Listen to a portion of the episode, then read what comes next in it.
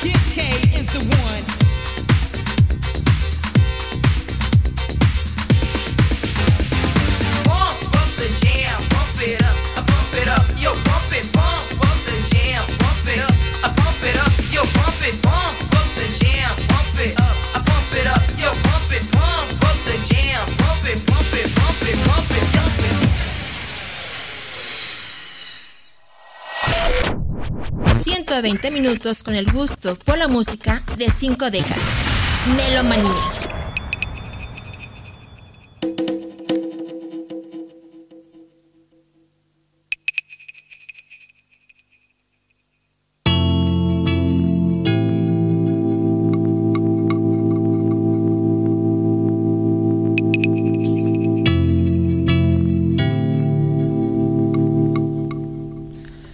Hola, ¿qué tal melómanos? ¿Cómo están? Bienvenidos a esto que es el programa número 22 de Melomanía, programas de los noventas. Dianita, ¿cómo estás? Bienvenida. Hola, ¿qué tal? Buena tarde. Bienvenidos amigos de Melomanía. Pues contentos a una temperatura en verdad bastante cálida, 24 grados centígrados aquí en la rica Ciudad de México, Marco. Sí, a ver si de rato llueve, ¿no? Que refresca un poquito, ¿no?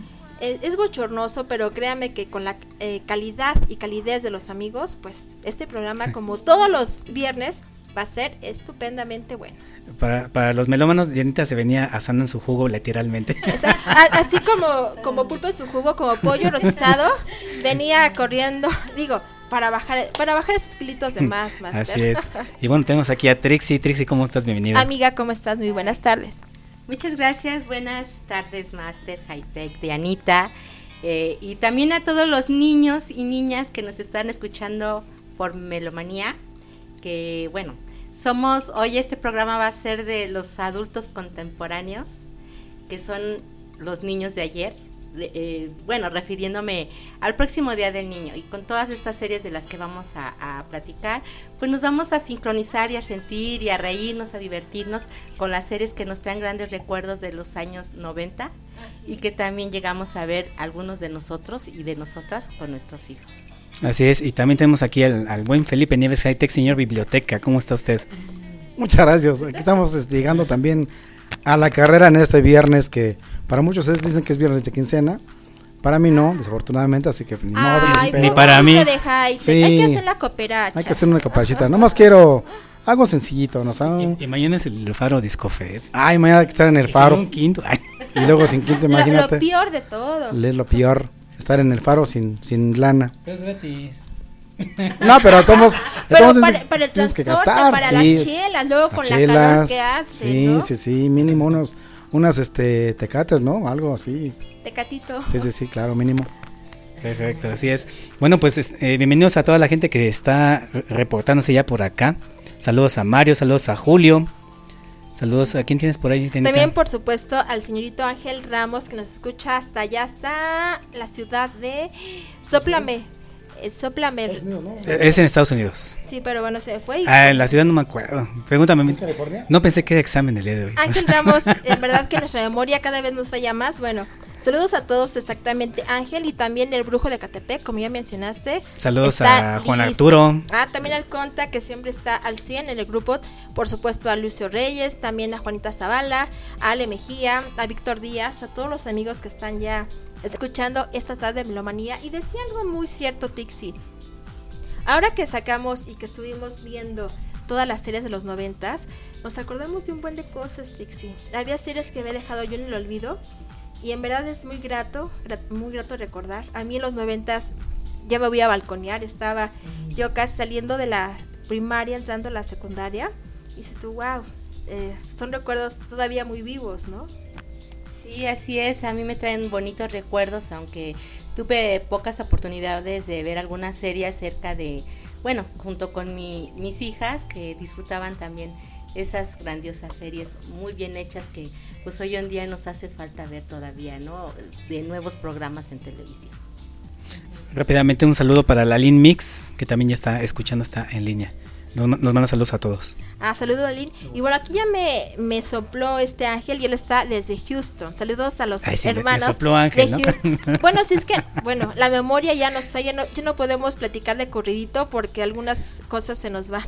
Saludos Ángel y bienvenido. Ok, bueno, pues ¿qué les parece si empezamos con esto que es el programa 22 de Melomanía y vamos a hablar primeramente de Salvados por la Campana. Uh,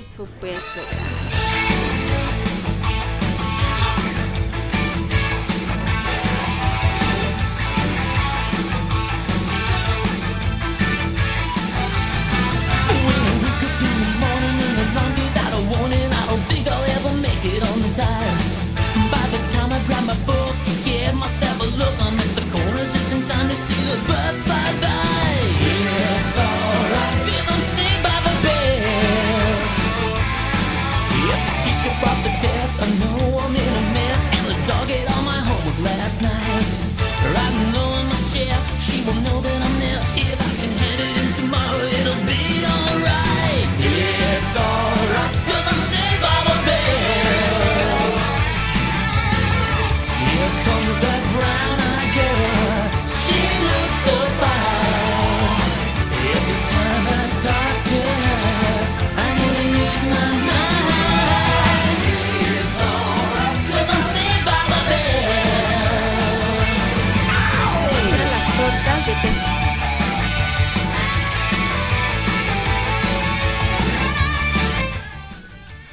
Bueno, pues este programa, yo creo que sí se acordarán los que fueron niños, como dice Trixie. Yo ya tenía mis añitos, incluso ya estaba trabajando. Ya me había recibido. Ya Entonces, eras abuelito, ya, casi, ya, casi. ya, sí. Ya mi hija tenía ya sus este, pininos en la andadera. O sea, no Digamos todos éramos chavitos, De todos ¿eh? modos eras chavo. De todos modos, sí. Bueno, sí, Sí. pero compartías esas series con tus hijos también. Ah, con mis sobrinos sí. claro, mis sobrinos sí. con sobrinos. Entonces, Este, vale como niño. Sí, ¿no? más o menos, más o menos. Bueno, pues esta serie, antes que nada, este, quisiera decirles que muchas series, si no es que la mayor parte, como se darán cuenta, tienen como cierto refrito de otras series anteriores. Por ejemplo, un amigo una vez me dijo que todo tiene un ciclo y que los ciclos ge- generalmente regresan a su origen. Es decir, lo que se hizo en los años 60 se regresó después en los 80s, 90s. Y lo que se hace en los 80 regresa en el 2000, 2000 2010, ¿no? Así es. Entonces, en el caso de este programa de Salvados por la Campana, Sabbath Bad Bill, eh, yo creo que siento fue un refrito, por ejemplo, de Archie, Mm, en la versión de los eh, eh, las caricaturas. Es un refrito en el sentido de que, curiosamente, bueno, esta historia o esta serie, eh, básicamente se trata de seis adolescentes eh, que pues pasan sus aventuras, sus enseñanzas, sus reflexiones, sus locuras y demás en un institu- instituto que se llama el Instituto Bayside, que se supone que está en California. Los principales eh, personajes de, este, de esta serie está, por ejemplo, Zack, que era el, el chavo el, que- el que se metía en todas las broncas. El güerito, ¿no? Ajá, nunca faltaba también el tonto, que en caso- este caso era Screech. Nunca faltaban las niñas, en este caso Kelly, Jessie, Lisa. Y también nunca faltaba, como en las series gringas, y eso también es un secreto, siempre tienen que poner a- algo latino en las series, siempre. O ponen algo latino o ponen algo O afro. negra, ¿no? O alguien ajá, de Ajá. color. En este caso, Mario López, que era un, el niño latino de esa serie, obviamente hablaba inglés y todo, pero bueno, finalmente es un niño latino porque creo que era de Puerto Rico su, su, su generación. Pues este, entre los seis adolescentes, pues se, se meten en un montón de entre problemas y entre cosas locuras eh, y demás. Curiosamente también como, como buen programa gringo, al final de la serie venía una como reflexión, ¿no? ¿Qué aprendiste de hoy, no? O este, la lección de hoy es que no debo de hacer esto por esto. ¿no? Ándale, o sea, siempre hacía una reflexión al final de la serie, ¿no? Se meten en un montón de broncas y todo, pero al final el chavo decía, no, es que hoy aprendí que me pasa esto y esto, por esto y esto otro, ¿no? Entonces, básicamente se, re- se- se relaciona este programa a todo lo que se les acabo de decir. Esta serie duró pues cuatro temporadas, estuvo desde 1989 hasta el 90-91, pero aquí también recordemos que en México pues las series siempre nos llegan tarde. Nos llegan tarde porque en lo que llegan a México, en lo que se hace el doblaje en español, en lo que se piden licencias y permisos a, a gobernación en ese entonces como ahora, pues llegó entre 91, 92 y hasta el 93, 95, eh, cuando ya se pasaban ya, vamos a llamarle corridamente, en Canal 5. Este programa pues tuvo como mucho éxito en toda América Latina y eh, pues como les insisto es un clásico programa gringo que bien que mal es un programa, era un programa bueno, divertido, tiene muchas cosas muy padres. ¿No? Este sí, es lo que iba a comentar. Siempre en esa clase de programas, eh, bueno, o la temática es el niño desmadroso, pero eh, siempre sale exactamente salvado y le puede pasar mil cosas, pero siempre se levante, ¿no? Y al final hace su clásica reflexión. ¿No? Así, no hagas esto porque esto o te sirva. Sí, era como He-Man, estábamos viendo el ejemplo. En cada eh, término del programa te decía, "Mm, antes de cruzar, fíjate este, ambos lados, no sé. La reflexión para que los chicos les quede al 20, ¿no? Que antes Sí. no estaba como tan maleado como ahora. Sí, aunque algunos programas tenían más o menos algo de mm, un poquito de civismo, algo de ética, algo de aprender honestidad y todo eso. Poco a poco se fue, se fue perdiendo, yo siento, con algunos programas nuevos de este siglo, en donde ya únicamente se pasa el programa tal cual y ya no hace ningún tipo de reflexión. En caso, por ejemplo, de los de los Simpson, igual también tenían, al final tenía una como reflexión, ¿no? Para que te pusieras a pensar qué es lo que pasó, ¿no? Me nos comenta Julio que esa la transmitía Canal 7 y que era este muy buen programa. Bueno, pues vámonos entonces con el- la siguiente serie que, que vamos a recordar aquí en Melomanía.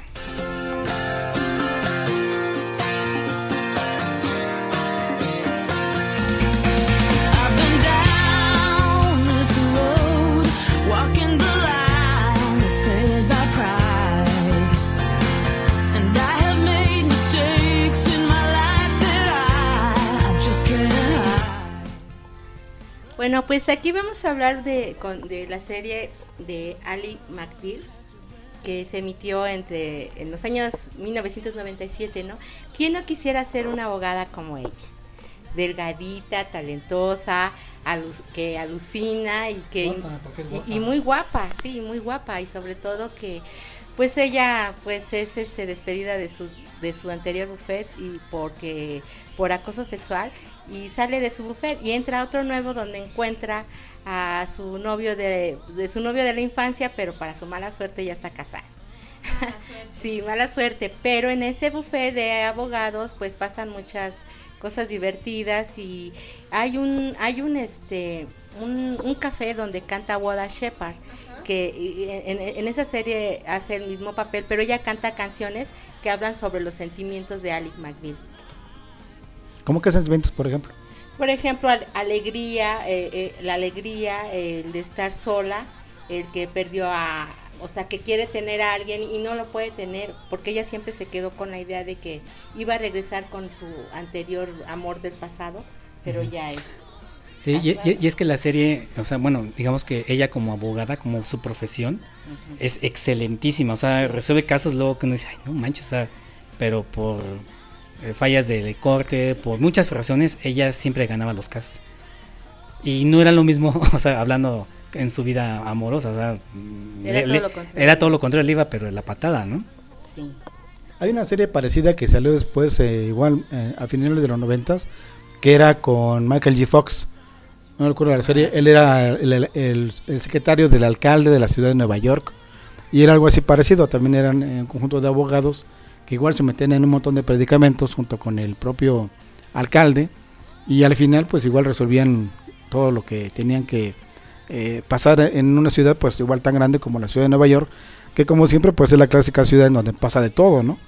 Hay extraterrestres, este Godzilla, están los cazafantasmas, está este los, los Avengers, está, todos llegan a Nueva York. Quién sabe por qué, pero todos llegan a Nueva York. Y una, una de las creo que principales ciudades en donde se agarran las, las series, incluso hasta más famosas, yo siento que es en Nueva York, ¿no? Junto con la de Los Ángeles, Houston y Washington, ¿no? Siento que son las series en donde... No, y fíjate que un, un- un programa muy bueno en San Francisco que se llamaba eh, Full House, aquí le pusieron este, casa llena o algo así. Eran tres este, chavos que cuidaban a una niña. Y este y hay, y hay incluso Casa, algo así. o la casa por la ventana, una cosa así. Pero en sí en esta, eh, allá se llamó Full House. Y eso ya era en San Francisco. Otra de las calles de San Francisco de los años 70, también policíaca muy buena. Otra este, serie también era muy buena, era una serie policíaca en donde en San, Franci- en San Francisco, junto al, Golden Gate, había una estación de policía. Y el que estaba ahí, no recuerdo el nombre, no, no lo tengo apuntado, pero este, igual se metieron un montón de predicamentos, pero este, pues son ciudades que así como que claves para los gringos para hacer sus series de televisión.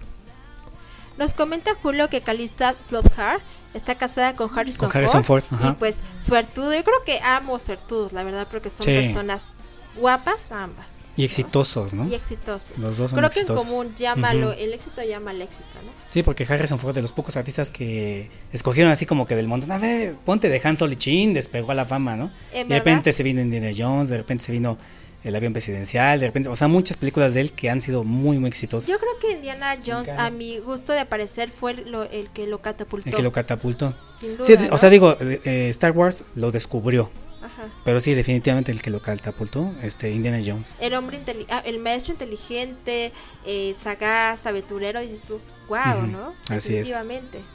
¿Qué- Pero ¿qué te parece si vamos con la primer musiquita de... Ah, por favor. del Clásico de los noventas como debe de ser. Así es, esto es de 1996.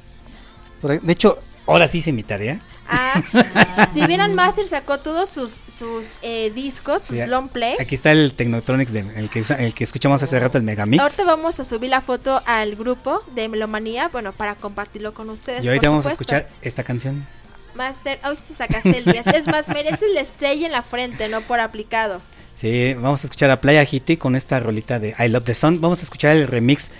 Fíjate que remix no me gusta tanto como la versión original, sin embargo está bonita, muy muy bonita y es lo que vamos a escuchar a continuación. Bueno, para escuchar a lo mejor no muchos conocíamos el remix, Exacto. pero pues vamos a verlo. Aquí, En Melomanía. vámonos.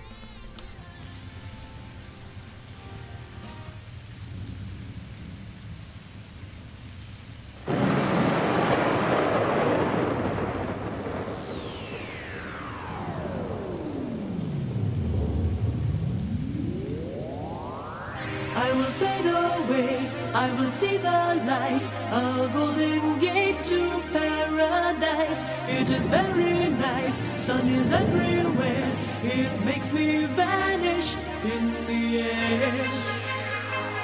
I love the sun,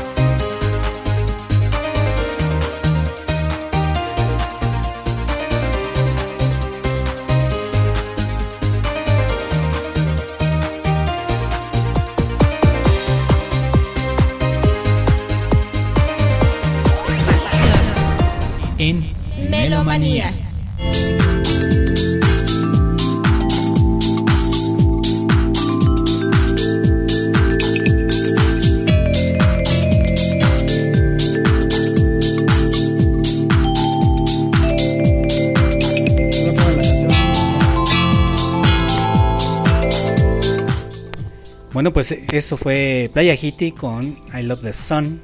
Una rolita bonita. Estaba platicando aquí con Trixie que eh, las otras canciones de Playa Hitty no me gustaban tanto porque se parecían mucho, pero muchísimo a Corona. Sí, yo también confundía Playa Hitit con Corona. De hecho, yo ya ves que te comentaba que pensaba que la de El verano es mágico. Mm, era Summer de is Magic. Corona, Corona, y no, es de Playa Es de Playa Hitty, así es. Así es. Y bueno, pues seguimos, sí, seguimos. Seguimos, pero seguimos. Bueno, somos como los niños que a veces decimos las palabras graciosas, ¿no? Seguimos aquí hablando de las series de TV en Melomanía. Y bueno, pues sí toca el turno a Cuentos de la Crepta. Era eh, emocionante, te daba cierto, cierto suspenso, pero no dejaba de ser para Pero desde la musiquita, ¿no? Vamos a escuchar la musiquita por para, favor, para que favor, vean qué, qué show de qué estamos hablando. Ahí va.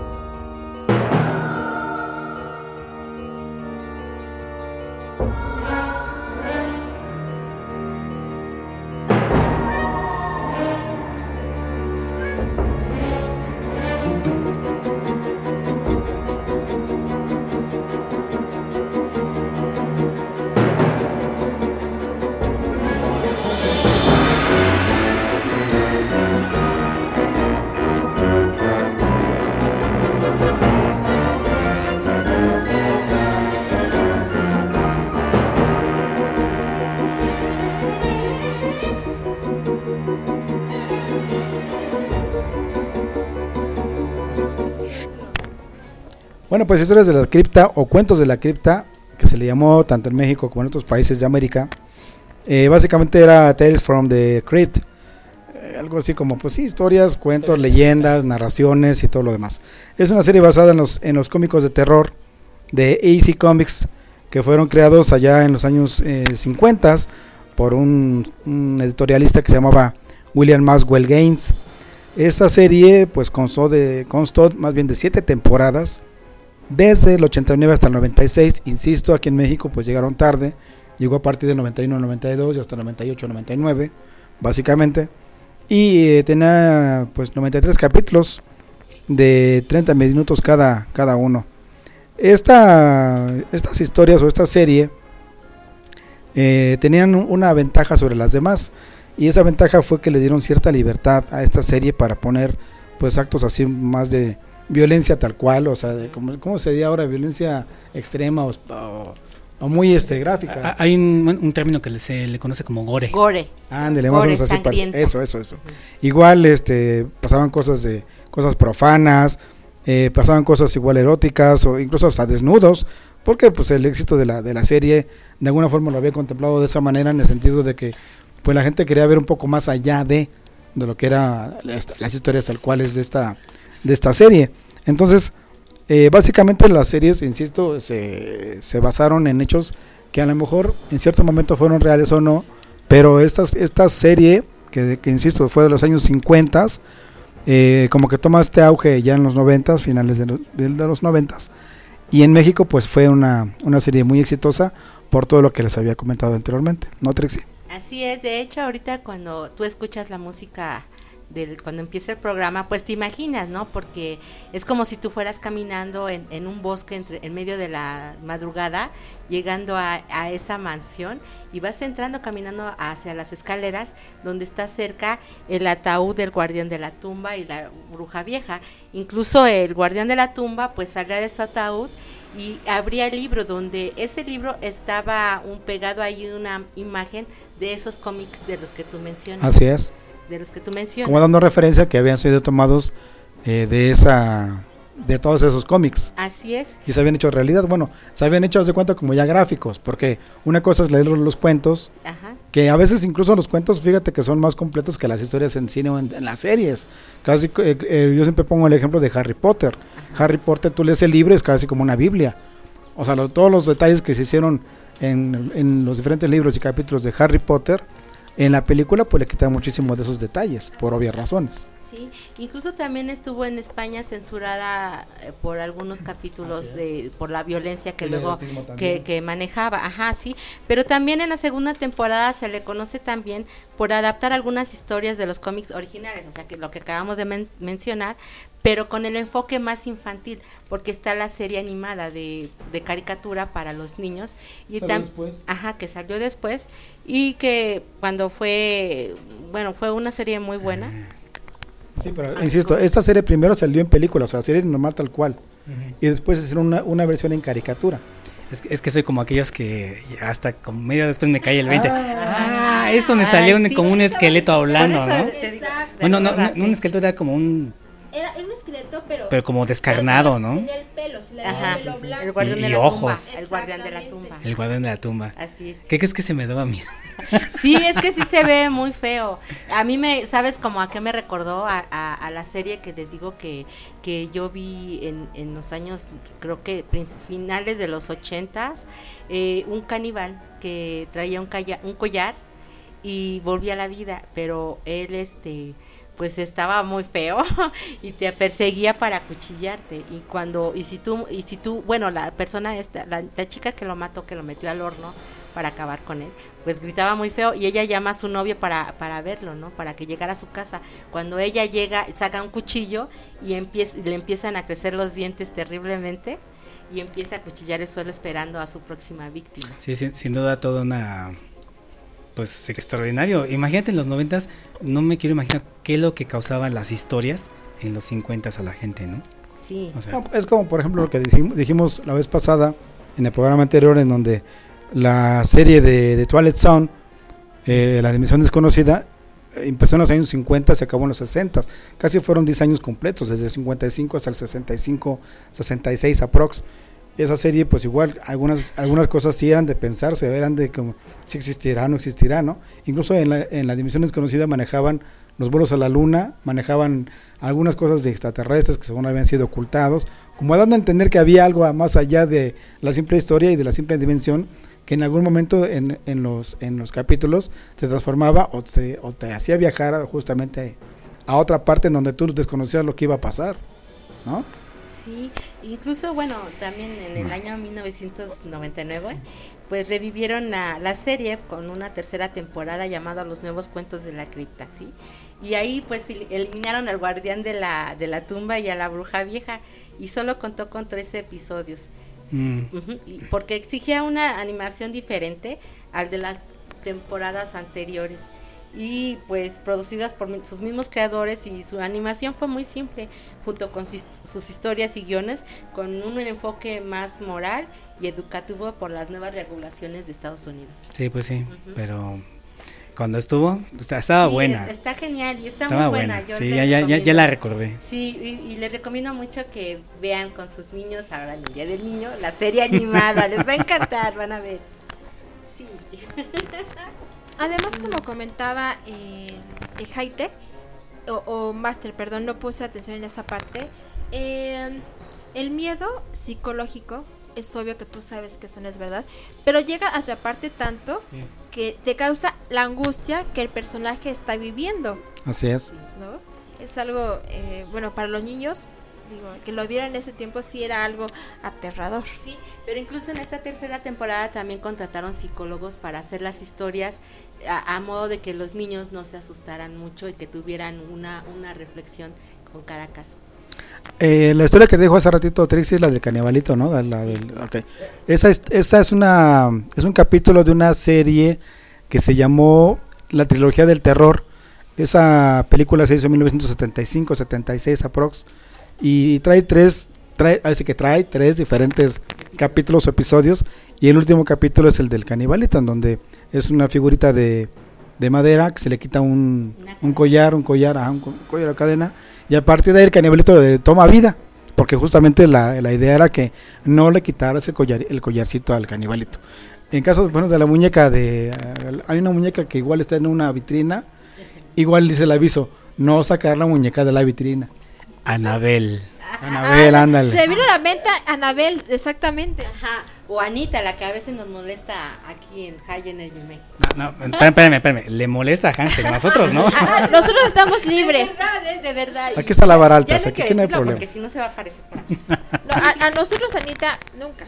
Sí, no, no. Bueno, hasta ahorita. Saludos a la gente que está en Guadalajara, Villahermosa, Veracruz, Tijuana, Tuxtla Gutiérrez, Coajimalpa, Ottawa, Canadá, Bogotá, Colombia, Maywood, Illinois, en Salt Lake City, en eh, Utah y en diferentes partes y puntos aquí de la República Mexicana. Saludo a la gente que está escuchando por TuneIn y saludo a la gente que está escuchando por la aplicación oficial de Android eh, de Energy Radio. Por supuesto, a los que se firman y a los que no, gracias por acompañarnos esta rica tarde de viernes. De hecho, el último programa del mes de, de abril, Master. El último programa. Iniciamos mayo y con ello.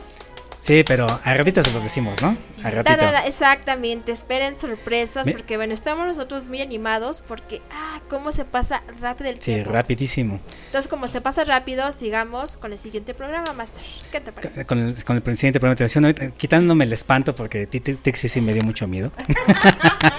Tu, tu- tu conciencia, Master, sí, tu oye, conciencia. pero hablando de conciencias, escuchemos este Ah, programa. Por favor. Mismo que hacemos todas las noches, Pinky. Tratar de conquistar al mundo. Pinky Cerebro, Pinky Cerebro, uno es un genio, el otro no está de acuerdo. De laboratorio son, con genes injertados, son Pinky, son Pinky Cerebro, bro, bro, bro, bro, bro, bro, bro. Antes del amanecer desarrollarán su plan y cuando salga el sol el mundo conquistarán. Con Pinky Cerebro, Pinky Cerebro, su motivación es fácil de explicar. Para probar su valor el mundo conquistarán. Son Pinky, son Pinky Cerebro, bro, cerebro. Ha- ha- hablemos entonces de esta caricatura de Pinky y Cerebro de Anita. Así es, comentábamos que, bueno, paradójicamente un, un cerebro tan, eh, tan eficaz, exactamente como era cerebro, ¿cómo podía tener como ayudante a un tonto que era Pinky, no? Era absurdo eh, tener como alguien ayudante como él sabiendo que pues no te iba a ayudar a cumplir objetivos. ¿Y qué vamos a hacer esta noche? ¿Qué vamos a hacer, Trixie? Ay, no sé. Ay, sí, conquistar al mundo. También esa frase es de Madonna, ¿eh? Vamos a conquistar, voy a conquistar al mundo. Entonces Pinky, ¿dónde se lo copió a Pinky Cerebro? Esta serie de Warner Bros. sale en el año de 1995. Bueno, era muy divertida. También casos súper locos. Y pues desgraciadamente nunca se cumplió el objetivo de Cerebro, ¿no? Porque nunca pudieron conquistar el mundo hasta el último capítulo, ¿no? Siempre se quedó con esas ganas y expectativa de cómo lo iba a hacer. Era como el coyote con el correcaminos, ¿no? Gastaba mucho dinero en sus productos Acme. Grupo Acme. Gastaba de todo y de lo que sea, y por lo que sea, gastaba en cohetes, gastaba en... E- e- Era igual porque alguien en esa caricatura terminaba frustrado, ¿no? Sí, frustrado y con Exacto. su... eh, con- nunca pudo hacerlo. Eh, otra cosa es de que también en algunas caricaturas usaban eh, este todo lo relacionado con la ciencia ficción, ¿no? Exacto. Pero que en la, en la física sí existía, en la física real. Por ejemplo, las máquinas de, de cerebro, en parte hay máquinas que sí existían. Claro, obviamente para- de con otro tipo de fin o con otro tipo de, de, de objetivo, pero él los ocupaba para, según este, poder eh, conquistar el mundo. digamos que no estaba tan loca la idea de que con ello pudiera ayudar a su objetivo, ¿no? Aunque claro, como esto a lo mejor era otro nombre, podía variar algunas cosas, pero las máquinas en esencia sí existían. Así es, tal vez incluso eh, Pinky fue como que la parte inocente o la parte que real de un ser humano, en donde todo lo ves así como que muy apantallante, pero dices, Ajá. bueno, pues eso para qué me sirve a mí, ¿no? Exacto. Y ese patiño que usó el cerebro, yo creo que está en to- en- también está en todas las parejas que hacen eh, series o, o programas cómicos. Por ejemplo, el gordo y el flaco. La parte eh, inteligente o lógica estaba en el gordo. El gordo y el flaco era el tonto. era un tonto. Chespirito igu- igual usó todos sus personajes con la misma tendencia. Chespirito, el, el el personaje, los diferentes personajes que usaba él, eh, tenían mucho de tonto, pero tenían la parte opuesta que era la parte inteligente. Caso concreto, el chavo. En ese en el, en el programa, el chavo era, era el tonto, era el tarado, era el, el- el- el tontito, ¿no? ¿Y quién era la parte inteligente? La chilindrina. La chilindrina era la que pensaba, la que reflexionaba, la que hacía las ideas. Y La que se metía, ajá, que se metía- pero siempre, como era teni- inteligente, salía avante y los tontos otros pues salía. quedaban mal, ¿no? Así es. Pero en el caso concreto de Pinky Cerebro, eh, bueno, caso estadounidense como esto, manejaban algunas eh, máquinas, algunos aparatos que en verdad a lo mejor la NASA pues podría tener, ¿no? No tal y como lo pintaba, pero sí había algo de cierto. Sí, y como todos los malosos o la- eh, el personaje mal de la, de la serie, siempre era conquistar el planeta, ¿no? Y es algo que incluso en mucha parte o buena parte de la historia de la humanidad siempre ha existido, ¿no? Siempre ha existido el clásico que siempre ha, de querer El ambicioso. ajá, ¿no? ambicionar la- las tierras, los terrenos, las, eh, los, los reinos y todo eso y como quiera que sea o como lo tenga que hacer, él quiere conquistarlos.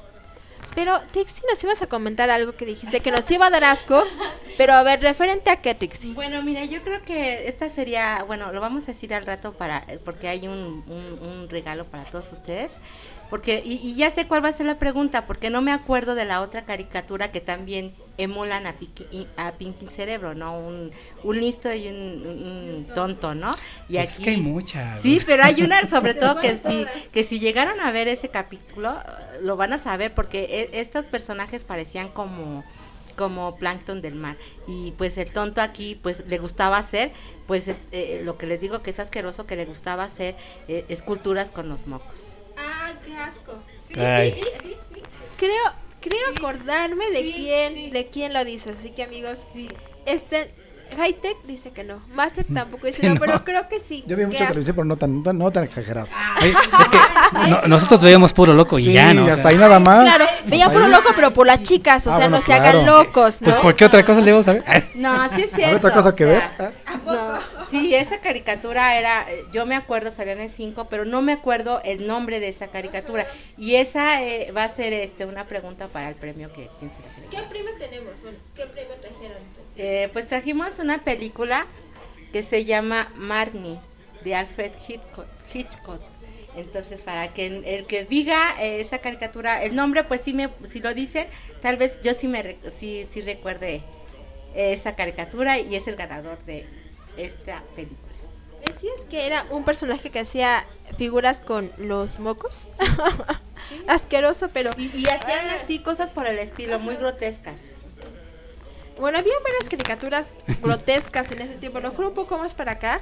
La vaca y el pollito, el perro Ah, esa era grote- grotesquísima El perro esa. Cobarde. así, algo así, era así como ese tipo de, de, el- ¿qué? La vaca y el pollo. La vaca y el pollito, eh, exactamente, Chavos, ¿no? muy Chavos que grotesco. igual salían así como con sus vestiduras bien rockeras y también hacía cada, cada este, cosa muy, pues no muy buena, Sí, o sea. pero una pista es esa de, ajá, es una pista es esa de la vaca del pollito, es una caricatura parecida, o sea, parodian también a Pinky Cerebro.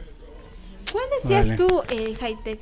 De, de dos, de dos ro- chavos así medio rockerillos, un güero y uno con una playera negra, creo que eran incluso rockeros o Ajá. les gustaba el rock, pero de ese agresivo y fuerte, y también se metían en cada cosa así medio asquerosa, ¿no? Beauty and the Bowheads. Ay, ¿qué crees? No recuerdo esa Ellos son de. MTV. Ah, ya, ya, ya. No, no, esos ya no los, no me tocó verlos, la verdad. Pero, sí, sí, supe de ellos. Vámonos con, vamos a, co- a cortar este bloque de, ya me estoy haciendo la idea de, Y ahorita como vamos a comer, mejor no hablemos Sí, del mejor no tema. hablemos de mejor no hablemos del tema. Digo, somos algo este, co- cortamos aquí y continuamos en el siguiente bloque, ¿qué les parece? Están en Melomanía, son las 6 con 52. Vámonos. 120 minutos con el gusto por la música de cinco décadas. Melomanía.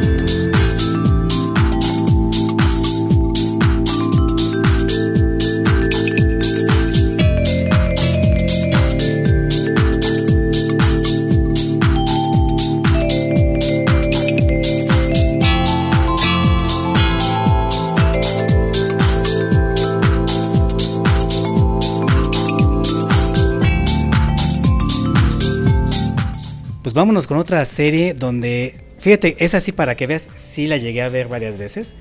Pues más que nada por esta Alaisa Milano. Ay, por Guapísima mujer, Alaisa Milano y por la otra chica. es- Sinead O'Herty. No, bueno, Shannon Doherty sí, Shannon, ajá. pero ¿qué crees que me caía gorda? Sí, a mí Shannon Doherty. No, la otra chica, la, la- la- una flaquita que también, que incluso hizo series eh, donde ella era, hablaba con los muertos, me parece.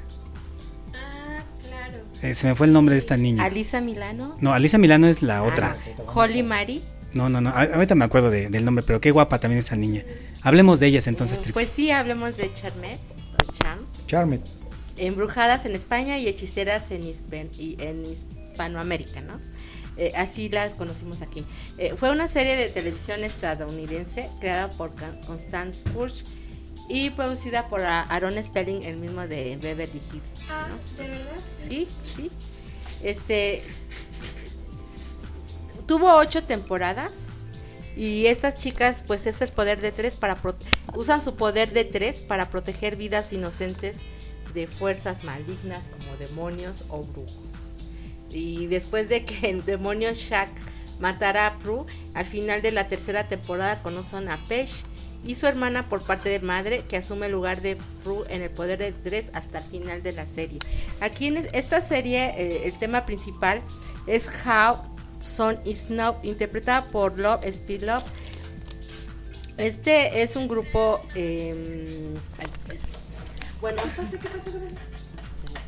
este, es- esta canción eh, es también cantada por este, este señor, este, ¿cómo se llama? Se me olvida. Bueno, en lo que Trixie se acuerda, Sí, sí, sí. déjame decirles una cosa. Eh, tanto el programa anterior como en este programa, no solamente estamos hablando de las series tal cual, sino también estamos haciendo referencia a los diferentes géneros y, y diferentes mm, tipos de canciones que hay en cada uno de, esos, se- de esas, de esas este, series y programas. Es decir, abarcamos lo que significa, por ejemplo, cada, cada canción, los géneros diferentes que se usaron. Algunos son instrumentales, otros son un poquito tirados al pop, otros incluso fueron éxitos mundiales, como el que más adelante vamos a ocupar. Entonces, hablamos de todo un poco. Vamos a escuchar, de hecho, ahorita en lo que Trixie eh, se acuerda. Sí. Vamos a escuchar este tema eh, de precisamente de hechiceras, ¿no? A ver, ahí va.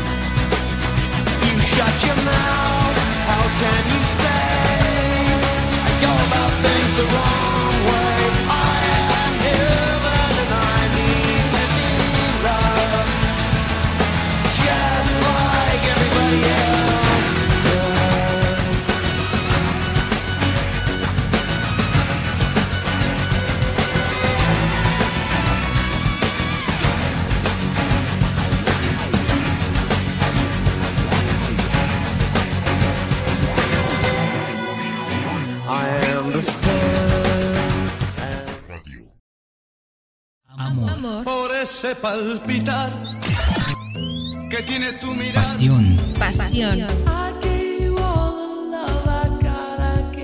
120 minutos con el gusto por la música de 5 décadas.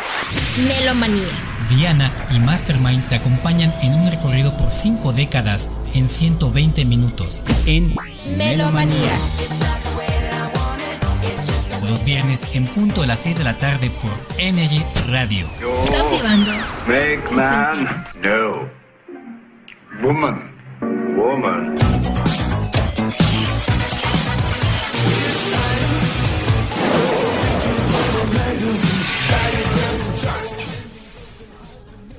Bueno, pues esta serie eh, tiene un- una canción muy padre, muy bonita, que es de un grupo que se llama Love, Speed Love. Por si alguien quiere buscarla o quiere tenerla en su colección, pues es muy simple, simplemente vayan a, a YouTube, buscan la canción así como les digo, se llama Love, Speed Love, el, nombre del grupo, y el tema se llama How Sun is Now, algo así como que tan pronto es ahora, ¿no? Sería la traducción. Hay un programa para los que quieran buscar ese tipo de música y canciones, hay un programa en donde meten la, el- la liga de YouTube Ese programa lo que hace es convertir la, únicamente la música en un formato MP3 y ya cuando tengan ese formato pues igual lo pueden descargar o poner en cualquier memoria o en cualquier disco en CD. Así es, igual este tema, la canción es, eh, la primera canción, la primera versión, o mejor dicho, la primera canción es, es cantada por Morrissey. Después la versionó Tattoo, pero eh, este grupo Love Speed Love es la mejor canción, el- la mejor manera de cantar. Pues fue la que se usó tema. justamente para el programa, Así ¿no? es. Porque las otras versiones se dan cuenta que son como versiones, eh, vamos a llamarle de otra otro formato o alternativos que se le llama, ¿no? Que yo no estoy de acuerdo en el término alternativo, eh, déjenme decirles. Yo creo que todo. Pues sí, pero hay una, hay una cosa. Para hacer una canción, un tema o lo que sea, tuviste que haberte inspirado, tuviste que haberte basado en un género que ya existe. Es decir, no puedes así, investi- eh, perdón, no puedes inventar una canción, no puedes inventar un tema sin decir entonces, bueno, ¿y dónde- ¿y cómo lo sacaste? Tienes que tener una influencia de un género para poder hacer una- un tema, una canción, no simplemente alternativo, porque alternativo no dice nada, es como un etcétera. Es, es un término ambiguo. Ándale, no dice nada y te dice mucho, pero finalmente en la música el término alternativo, al menos en mi forma de muy de- peculiar de pensar y, y muy humildemente en mi opinión, yo, yo no yo no creo en la, en la- en la música alternativa. Yo siento que cada canción o cada tema tiene que tener una base de algún género para poder existir, si no de dónde lo sacaste. Es- sí, pero también tenemos la suerte, bueno, tenemos la fortuna de escoger de varias canciones la que más se escuche, ¿no? La que más tiene más... Lo más parecido a. más- o más, que más te llega, más te mueve. Sí, la que meramente te puede llegar a, a identificar, ¿no? Exacto. Y bueno, aquí eh, también tenemos de fondo, a ver todavía está de fondo, un programa, ¿recuerdan Ciencia Loca? Yo no, casi no. Era dos chicos que por hacer del, del destino están creando o están haciendo un experimento, un experimento físico. Y crean a una mujer, ¿no? guapísima chica Sí, en la sí, cual lo saca de cualquier bronca que sus dos otra vez volvemos. Dos tontos con suerte que la serie maneja mucho esta temática, ¿no? Esta chica, aparte de inteligente, guapa, pues los anda salvando y en un, en un rayo creo que eh, cataliza en la máquina que ellos tienen y bueno, crea a esta supermujer. La verdad, también buena serie. Esta es del año de 1994. ¿La recuerdas ahora sí, Heite? Sí, más o menos me acuerdo cuando ellos incluso tienen un como proyecto científico, ¿no? En la escuela. Y a base de ese proyecto científico crean esa máquina, que es algo así como un refrito de Volver al Futuro, ¿no? En donde crean un personaje, pero también ese personaje se va a diferentes partes. Así Para justamente hacer diferentes este, locuras o aventuras en los que se meten estos chavos. Y volviendo también volviendo también a este a lo de volver al futuro tiene razón también era, era mucho muy buen programa una buena serie La serie sí constaba de tres películas. En la primera película, eh, Michael J. Fox o, o. Ahorita me acuerdo el nombre. Él se va primero a los años eh, 50, en donde según, bueno, se supone que sus papás se conocen. En la segunda película se van al futuro. Y en la tercera película, la última, se van al oeste. ah es verdad Christopher Lloyd El, el doctor. Ah, el, el científico. El doc. no también eh, cosas eh, ¿en qué ellos sitúan en 2000 2005 el, el reloj No, 2010, 2015 Des- creo. 2015 10 años después. En octubre de 2015. bueno ya lo superamos Marty hace- McFly, me acordé. hace tres años no Bueno, yo quiero hacer un comentario. Saben que eh, en el anterior programa, eh, cuando hablamos de Big Man, y ahorita con el profesor de Volver al Futuro, siempre no sé por qué, o sea, nos dan la idea o nos marcan esa idea de que se nos figuran esos profesores Albert Einstein, ¿no? O Albert Einstein o algún profesor alemán. Así es. Curiosamente, porque pues igual Ajá. finalmente Einstein pues estuvo en Alemania. Después se refugió en Estados Unidos con la guerra y aparte de ahí pues lo como que lo adoptaron a la fuerza para poderse quedar, con- quedar con todos sus experimentos Así y sus teorías. Y bueno, entonces un científico siempre lo, lo asocias por esta imagen, un hombre despeinado, desenfadado, poco a lo mejor arreglado o poco eh, atento a su físico, pero bueno, ¿para qué quiere eso? Si tiene una mente brillante. Es que fíjate que los, los científicos y los psicólogos tienen, digo, ten- tienen eso. Ajá. Yo tuve un maestro en, en la, en la preparatoria que él se ponía un, un calcetín de cada color y usaba diferentes zapatos, un, un par diferente. Y le hacemos este carrilla y burla en la escuela porque decimos, oiga maestro, ¿y que en su casa no encontró otro zapato? Dice, no, ¿qué creen? En, en mi casa tengo un par igual. Porque usaba un, un zapato de un color y otro, zapa- Pues otro sí, zapato de otro. literal, literal. Esa es, esa es una respuesta inteligente, ¿eh? cierto, Inteligentísima. Qué barbaridad. Bueno, yo ya me acordé de, de esos personajes de caricatura que también son al igual de Pinky Cerebro y estamos en espera de la respuesta para que se lleven esta Es- película. está muy fácil, es una caricatura muy desagradable. Ay, sí, sí, Bueno, hay sí. muchas. No, pero es que es que esa de veras, bueno, es que ni siquiera sé qué son, son perros o qué son. Pues, pues como son algo Sí, como, porque, porque pero el más chiquito era feos. el más chiquito era como un chihuahua, un ¿no? chihuahua con el carácter eh, nervioso y muy, muy enojón. Oye, sí es cierto, ¿eh? Así como son los era. chihuahuas, así era Muy ese. enojón, friolento y Y ojos súper saltones. sí, lo, ambos. Y el otro muy tonto, pero Ya, yo creo que con todos estos sí ya deben de A saber ver, qué nuevamente, ¿en qué fue, ¿cuál fue la pregunta, Trixie? Pues eh, yo, bueno, yo pregunté de cómo se llamaba esa caricatura, porque hubo un episodio donde el ton- Reni, ay, y bueno, Bueno, ya dijo uno. bueno, ya dije uno, pero Ya, tiene ya- que ya di un tip. Llamó la atención ya. Cayeron. Bueno, pero es que ellos hacían, eh, bueno, el, el tontito, pues eh, le encantaba hacer esculturas con los mocos, ¿no? Entonces, Qué asqueroso. Eh, sí, Sí. como- o sea, son de las caricaturas grotescas que tú también veías. ¿Y qué crees que esas caricaturas eran de Cartoon Network? Ah, es verdad, ajá. sí. Creo Sí. que eh, se empezó como a desviar un poco el concepto que Sí. tenía, pero también fueron transformándose conforme a los niños, bueno, ahorita lo que ven en YouTube. Sí, no, pero ¿qué crees que este no creo quién del Congreso de Estados Unidos le llamó la atención a Warner por andar haciendo caricaturas así? Y el mismo que creó esos personajes creó mucho después, tiempo después, este los Padrinos Mágicos. Ya ha cambiado todo, todo, todo, todo, todo. Eh, los padrinos mágicos, comentado aquí con Trixie, son estos, eh, son los padrinos, valga la redundancia, de un niño que le cumplen deseo y medio, ¿no? Así Y es, es, es más suave, pero también tiene Sí, un tiene- tiene sus barbaridades. Sexual Ajá. y digo, también ahí el bullying prevalece. Sí, así es. Saludos a Jorge Pivaral, dice pilotando mi nave y escuchando buen musicón con melomanía. Saludos, banda. Bueno, pero esto no es nada comparado a la serie de South Park, ¿eh? Ah, no, South Park se cuece aparte. No, ese es punto y aparte. Sí, es, se cuesta aparte. es sarcasmo, es, es violencia, también tema sexual. Sí, es totalmente diferente. Humor negro, así es. Bueno, pues vámonos. ¿Qué les parece con más musiquita?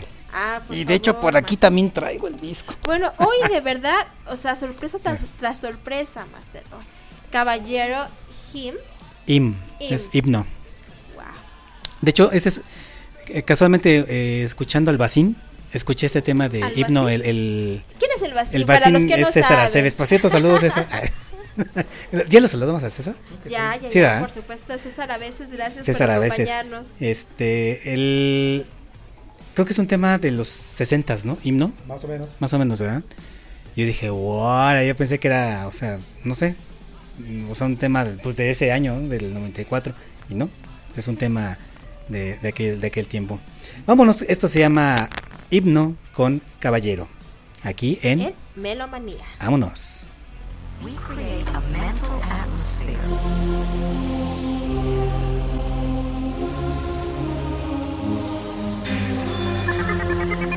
There is no long countdown. There is no backup. Now or never, here it comes.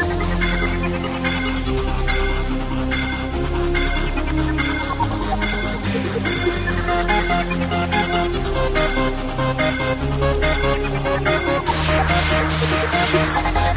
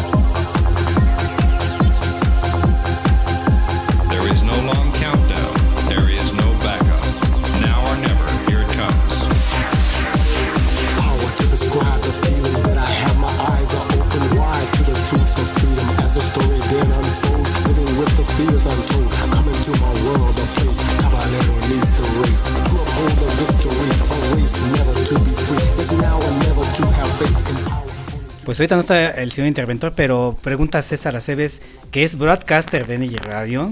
Creo que ya eso ya es un punto. Es, favor, es un punto. verdad. Tiene un programa llamado Back in Time, que ya es otro punto, son dos, dos puntos en su contra. O a su Pero- favor. Uno de los fundadores de High De hecho, César fue el que le, el que definió el actual logo de High Energy México. Entonces, otro Bueno. punto, o sea que.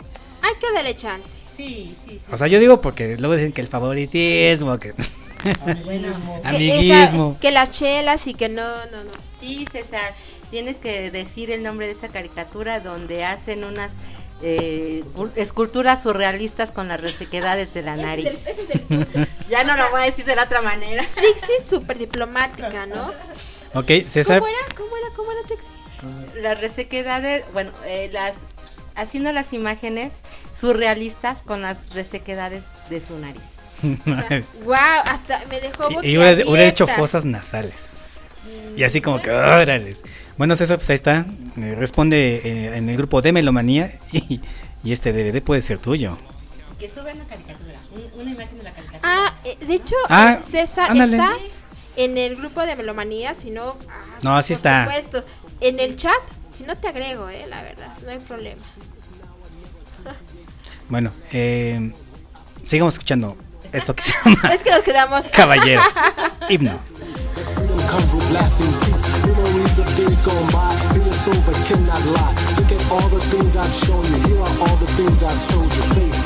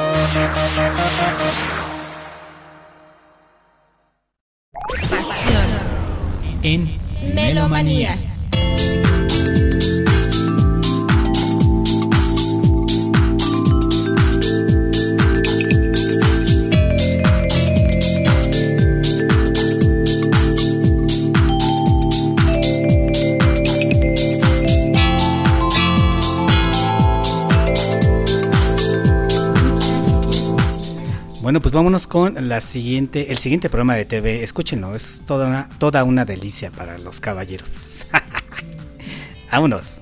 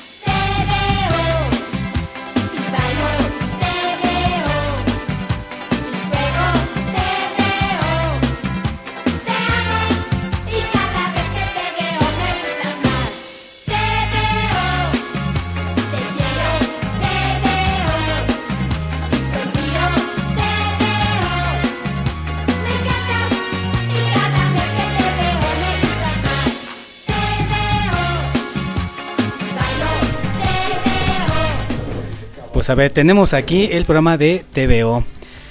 Una guapísima, guapísima conductora de... No, bueno, ella, ella era, era una de ellas, tiene razón. Pero yo me refiero más a la chaparrita. Gaby. Gaby, exactamente.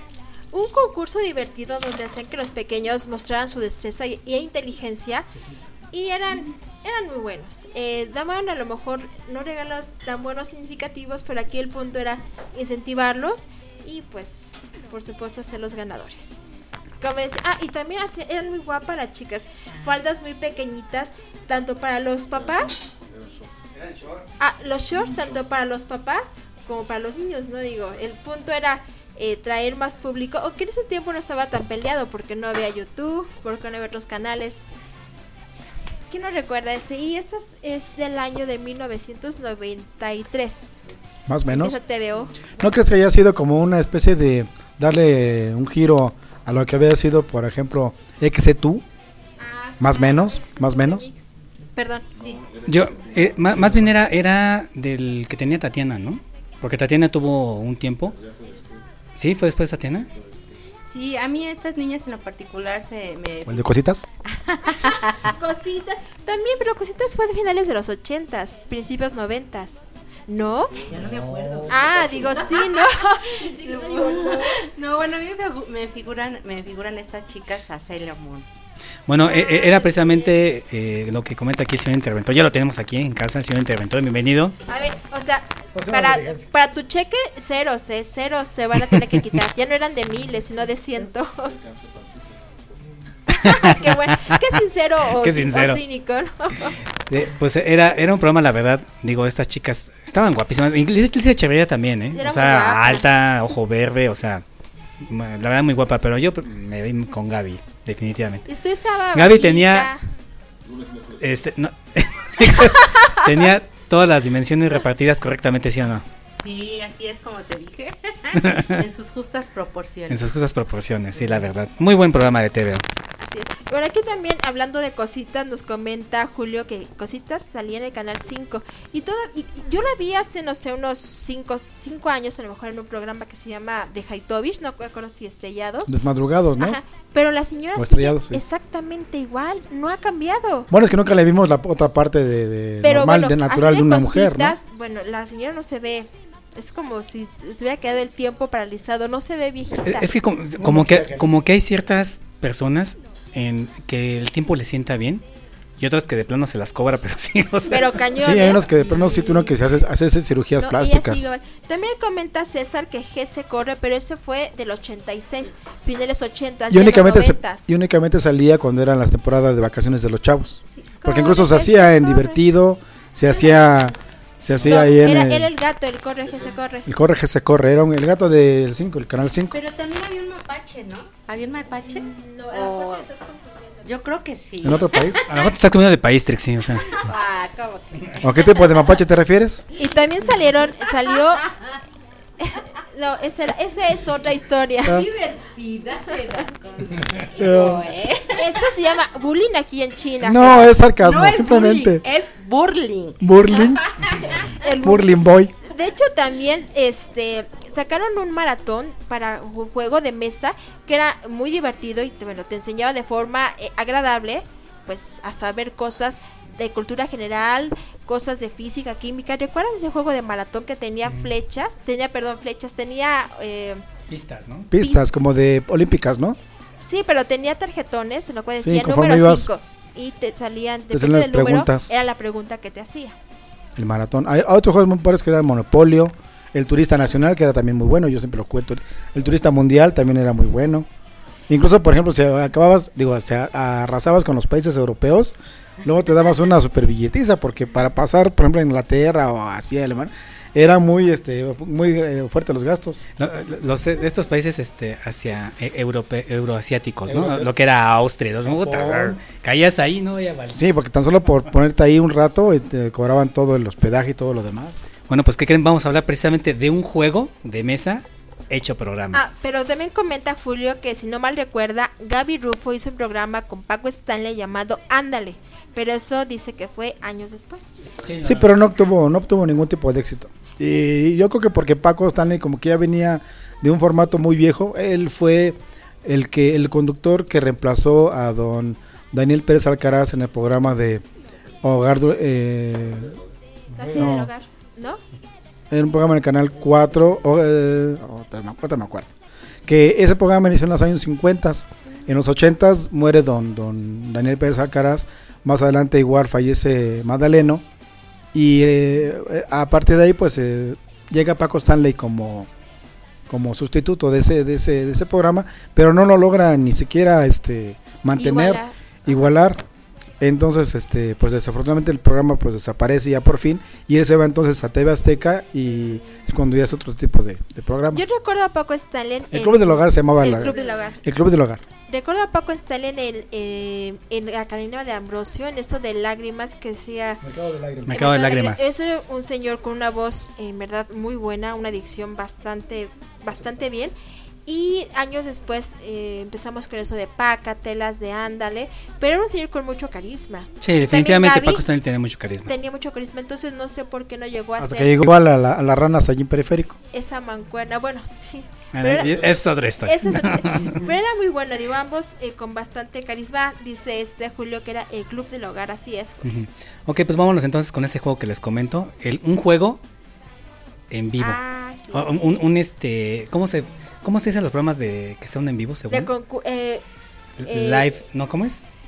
Pues en vivo es eh, en li- live. No, pero que es este de cámara ¿En vivo? cámara en vivo. ¿Cómo es? Se me fue el nombre de qué es de Big Brother esos. Ah, este. Reality, show. show. Reality show. Bueno, en lo que se acuerdan ese tipo, ese programa, ese programa se basó en el juego mexicano que hace- que era un pato que daba la vuelta en un montón de de, ajá, de, de- de casillas hasta llegar al final. Exactamente, vamos a escuchar esto. Yo creo que eh, los, melómanos, los melómanos lo van a identificar. Así es, A ver, rapidísimo. vámonos.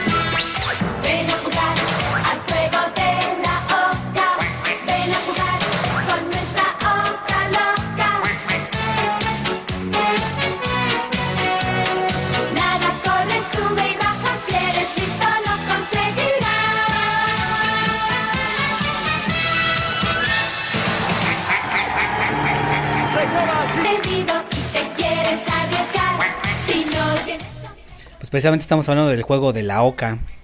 Así es, un programa de concurso español.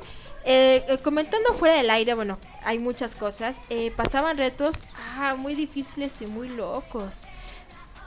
No, eh, estamos comentando, nos quedamos así, este, que también shock. coreografía. También tenía coreografía que las chicas estas guapas con faldita pequeña hacía coreografía cruzando las manos y simulando un pato. Sí, porque se supone que la oca es una especie como de, pa- de pato, ¿qué? Hembra, ¿no? Algo así. Eh, podría ser. Pato macho, pato hembra, no lo sé. Ese, ese Pero juego. un pato. Fíjese que ese, ese juego en México lo tuvimos, era un juego que se vendía en cartón.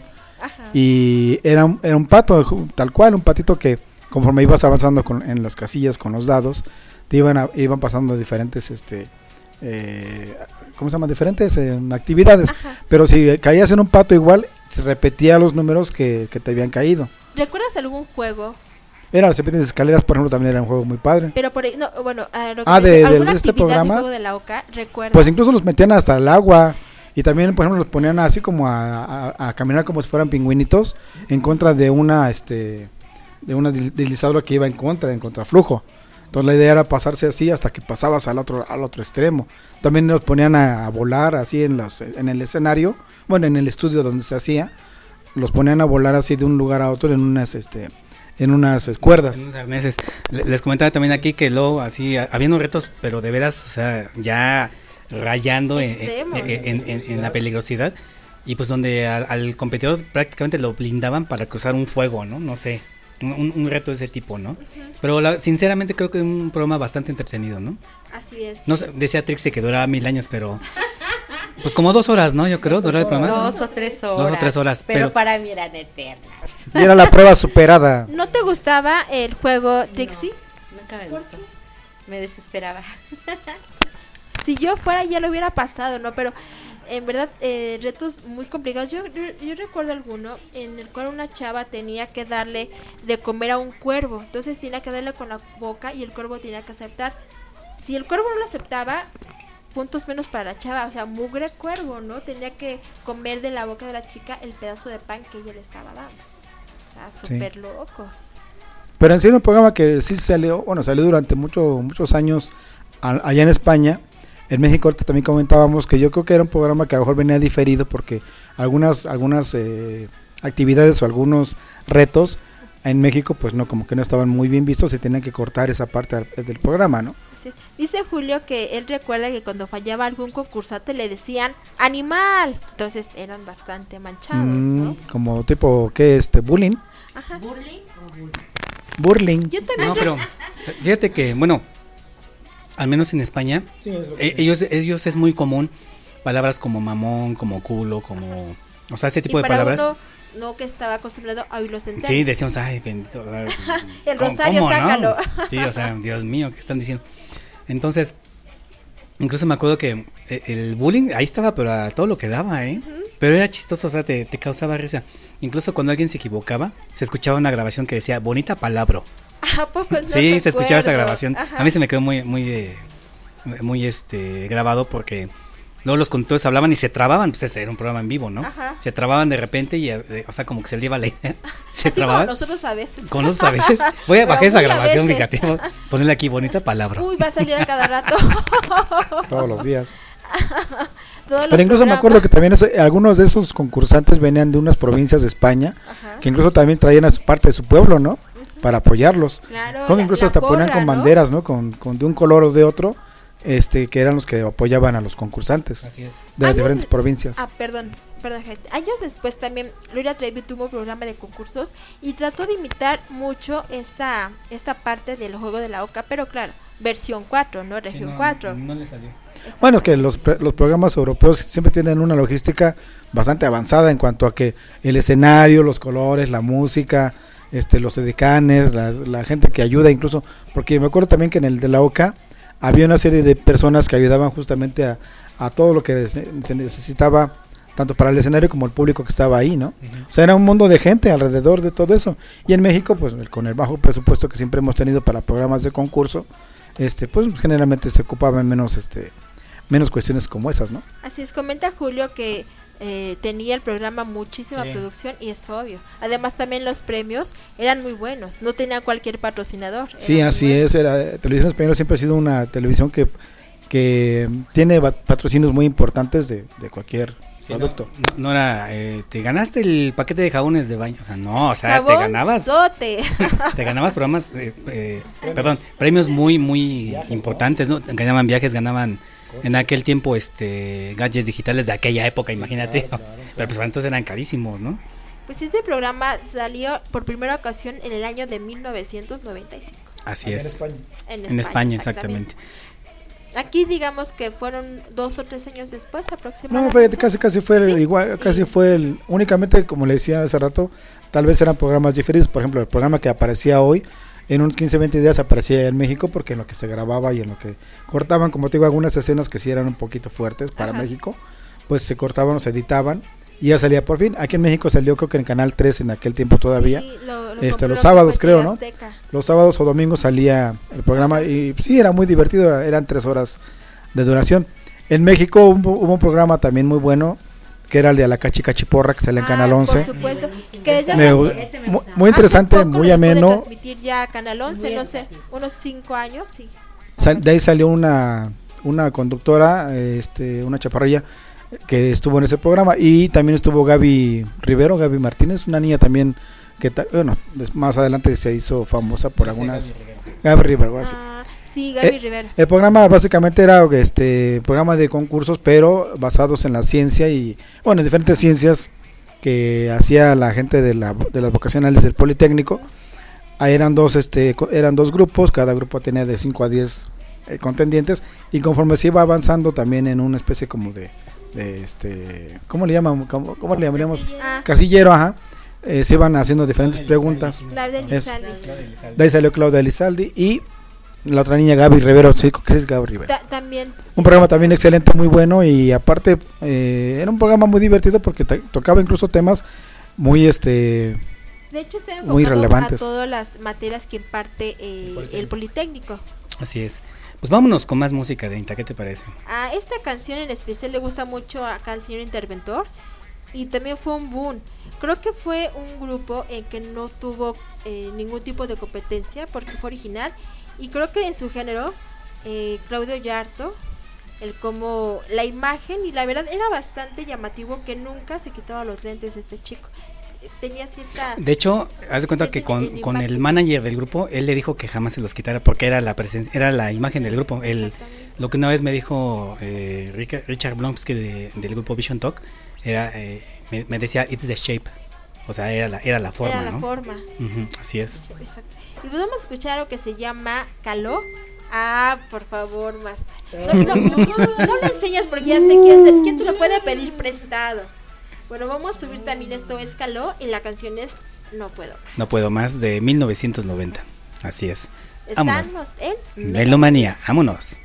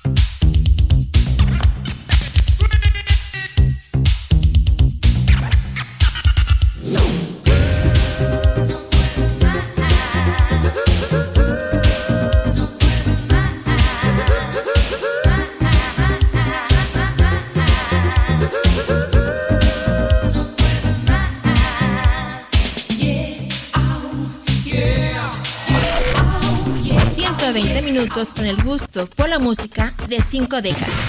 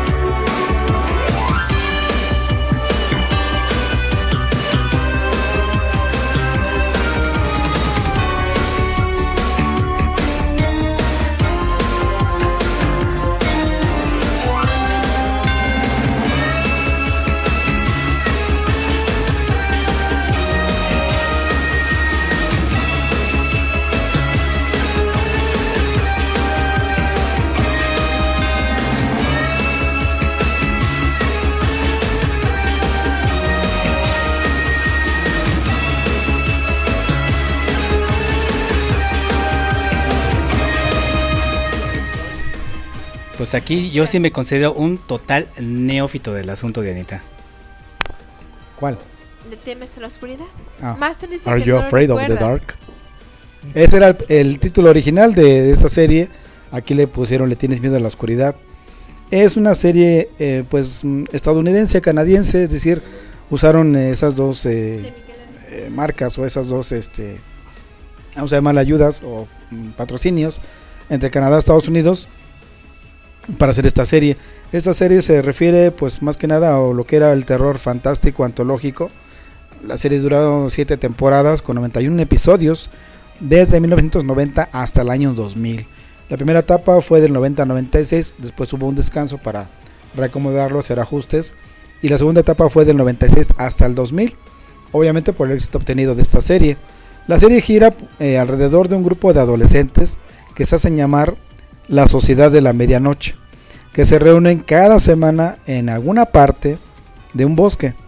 Eh, al empezar el, el relato, pues eh, decían ellos, eh, someto a la aprobación de la Sociedad de la Medianoche esta historia a la que le llamo y así era el título de la historia. ¿no?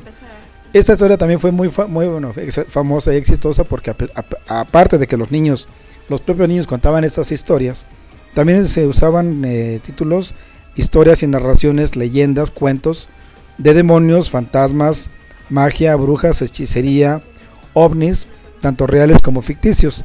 Y reales me, me refiero a, las historias o a las leyendas que se hicieron, por ejemplo, tanto en los Estados Unidos como en Europa.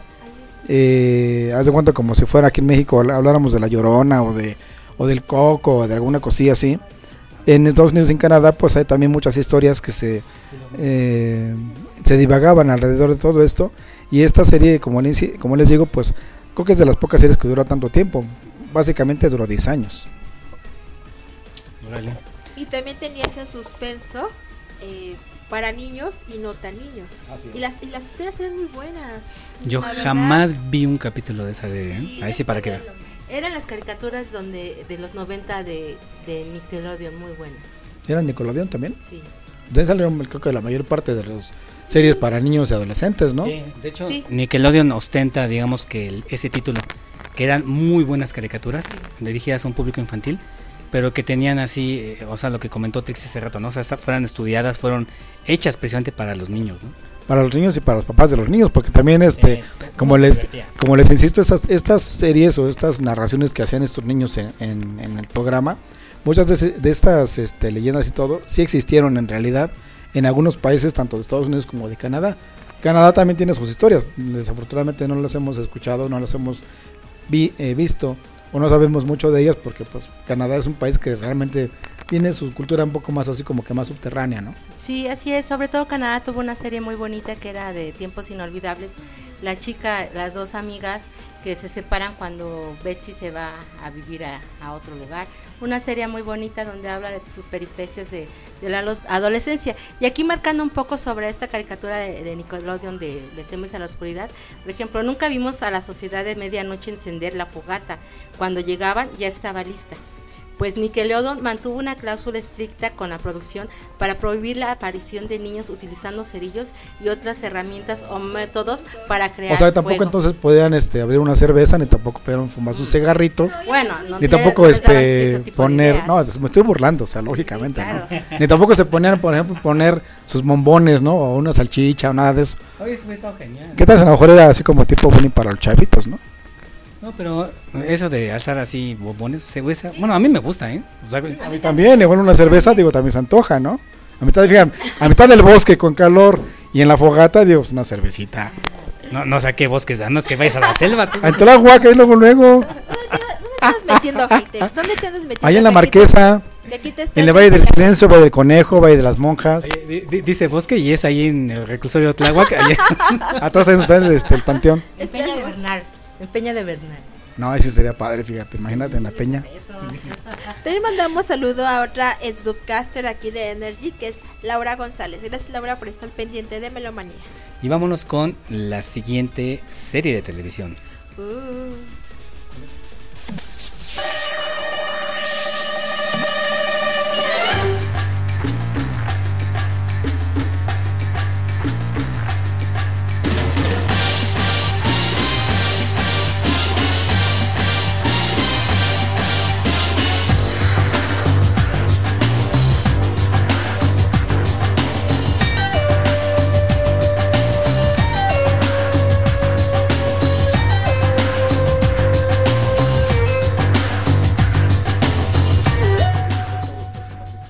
Bueno, pues eh, eh, al escuchar la, la música, creo que no necesita más presentación, creo que todos supieron que es Misión Imposible, pero en una versión remasterizada o re- rehecha en los años 90. De hecho, también esta, esta música que están escuchando también fue remasterizada. Esta serie inició en los años 60, a mediados de los años 60, entre 1967 hasta 1973. El único actor, bueno, dos actores que pasaron de esta década de los 60, 70 hasta los 90 fue eh, el protagonista que era Peter Graves. Él interpreta al, al agente Jim Phelps, el que, al, al que se le dan las misiones de cada capítulo. Otro artista que, bueno, pasó de generación únicamente fue el artista de color, que es Phil Morris, que es el hijo de Greg Morris en la vida real, y que los dos, curiosamente, el papá pues estuvo en la primera serie en los años 60. El hijo eh, es el que sale en los años, en el 2000, Y bueno, pues ese es un salto también muy significativo y curioso, ¿no? Cómo es eh, que el hijo de un artista que hizo una serie en los 60 pues el hijo sale en la serie noventera, ¿no? Del mismo, eh, de la misma serie. La primera temporada eh, fue 19 capítulos en los años 90 y la segunda temporada fue de 16. Esta serie en México salió a partir de 1992 y hasta el 95 aproximadamente. Y bueno, pues igual no hay mucho que decir. La serie se basa en una en una eh, una base en una serie más bien de actividades y de misiones que son casi pues imposibles de hacer por un grupo de, de- de expertos en lo que sería la tecnología este también manejaban mucho la, la cuestión de transformarse o de, de- maquillarse. Y pues si se supone que si no cumplían con la misión tienen, iban a ser atrapados por la por la por quienes estaban más o menos investigando no la serie eh, básicamente se hace en los Estados Unidos aunque en algunas ocasiones también van a van a otras partes de Norteamérica y Europa. De hecho, tenían eh, una frase que, bueno, comentaba que la cinta se iba a autodestruir en 10 segundos. A 5 y empezaba la cuenta regresiva, ¿no? A lo mejor lo que comentabas de que se disfrazaban, usaban técnica, es lo que hicieron un poco años después los simuladores. Que la verdad es. es una serie de origen argentino, pero aquí en la mexicana, la verdad no, no, es muy buena, no le, no le piden nada al argentino. Que es un poco caracterizarse, usar tecnología y el arte de engañar a los demás. Esa tampoco la vi. Master, ve, ve apuntando todas las Sí, series que tienes no que ver este fin de semana y el martes porque no trabajas.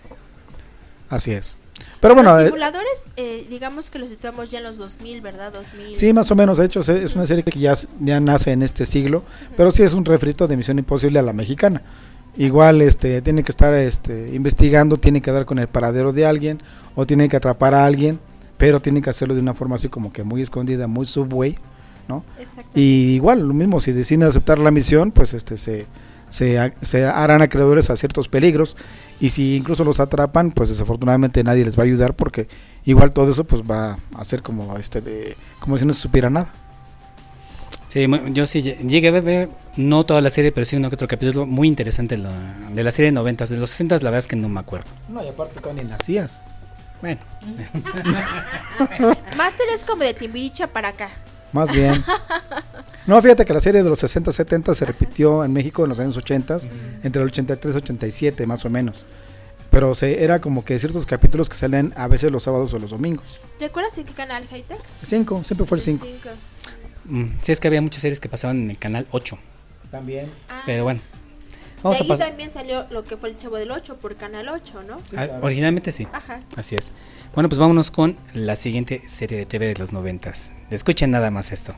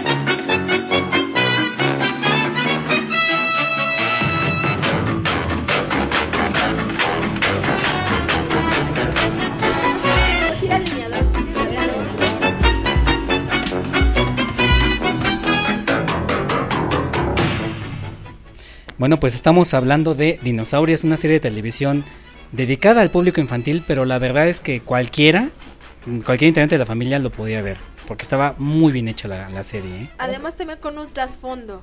Sí, Hace 15 días comentábamos que esta era muy parecida a la típica familia estadounidense y la comparamos con los Simpson. El papá, pues, eh, desenfadado, mal hecho, enojón, Gordo. gordo. Y, sí, sí, sí, sí. y la March, ¿no? En este caso la mujer era la central y la que llevaba a la familia, era como, como la columna, ¿no? El, el hijo, también Eh, desmadroso, vago, vago. La centrada que era Liz, en este caso la, la niña. Y bueno, creo que aquí dijo una cosa muy graciosa Master, que Maluma ni que despacito. O sea, el hit era en nene consentido. ¿no? Cuando sacó su canción, e- e- ese era el hit de los ¿Se acuerdan que noventas, la verdad. "Soy el nene consentido"? sí, sí, sí. Sí, Pues estamos hablando de una serie que se filmó, que se grabó entre los años 91 y 94, originalmente por la cadena ABC, pero eh, en conjunción con eh, Michael Jacobs Productions y Jim Henson Productions. De hecho, Jim Henson es el creador de los Muppets. Ah, Entonces, eh, él, él y, y toda su productora diseñaron los trajes de dinosaurio. Hay un. Las botargas, hay, hay un. Pues son trajes, porque en realidad tienen mucha vida, mu- muchísima vida. Ha- había un artista que, que vestía el traje, pero eran ocho personas los que manejaban un solo dinosaurio. Entre el que manejaba control remoto los ojos, entre el que manejaba control remoto la boca, el que te manejaba a control remoto los gestos de las caras, porque la verdad es que era una serie que tú creías que de verdad existían esos animales, ¿no? O sea, bastante interesante. Y estamos hablando de que la serie trata de eh, una familia de dinosaurios, donde aquí era un ¿qué hubiera pasado si? Porque en este caso los dinosaurios eran los civilizados y los seres humanos eran todavía así como que ba- bajados de las cavernas, eran eran eran los cavernícolas, así los trataban como cavernícolas, los trataban como criaturas así, ay, criaturas este inferiores, ¿no? Casi casi. Entonces era una familia, lo que comentó aquí Dianita, los Sinclair, el papá era Earl, la mamá Fran, Robbie era el hijo, Charlene era presente la hija, este el, bebé- el, ne- el nene consentido, el bebé Sinclair. No, esa era también la contra de lo que eran los picapiedra, porque los picapiedra era al revés. Eran los picapiedra que usaban a los animales de ese entonces, que era totalmente dinosaurios, pterodáctilos, mamuts. Los ocupaban para su cocina, para su baño, para el jardín. Y aquí fue al revés. Los dinosaurios son los que gobernaban de alguna forma la tierra y los seres humanos eran los inferiores. Exactamente, sí, o sea, realmente era así. Y aparte Pedro Picapiedra, perdón, Pedro Picapiedra estaba en una cantera y este señor se supone que quita- tiraba los árboles, ¿no? Está en el bosque tirando. Sí, este, dentro, perdón, también dentro de la familia estaba la mamá de la, de la hija, de la esposa, sí, Sí, la la abuela, abuelita. que era Ethel Phillips, era, era la abuela. Y bueno, eh, pues obviamente este señor, el Sinclair, bueno, el- más bien el dinosaurio, era un mega, era un megalodonte. El, el dinosaurio como tal existe. Entonces sí, sí existió.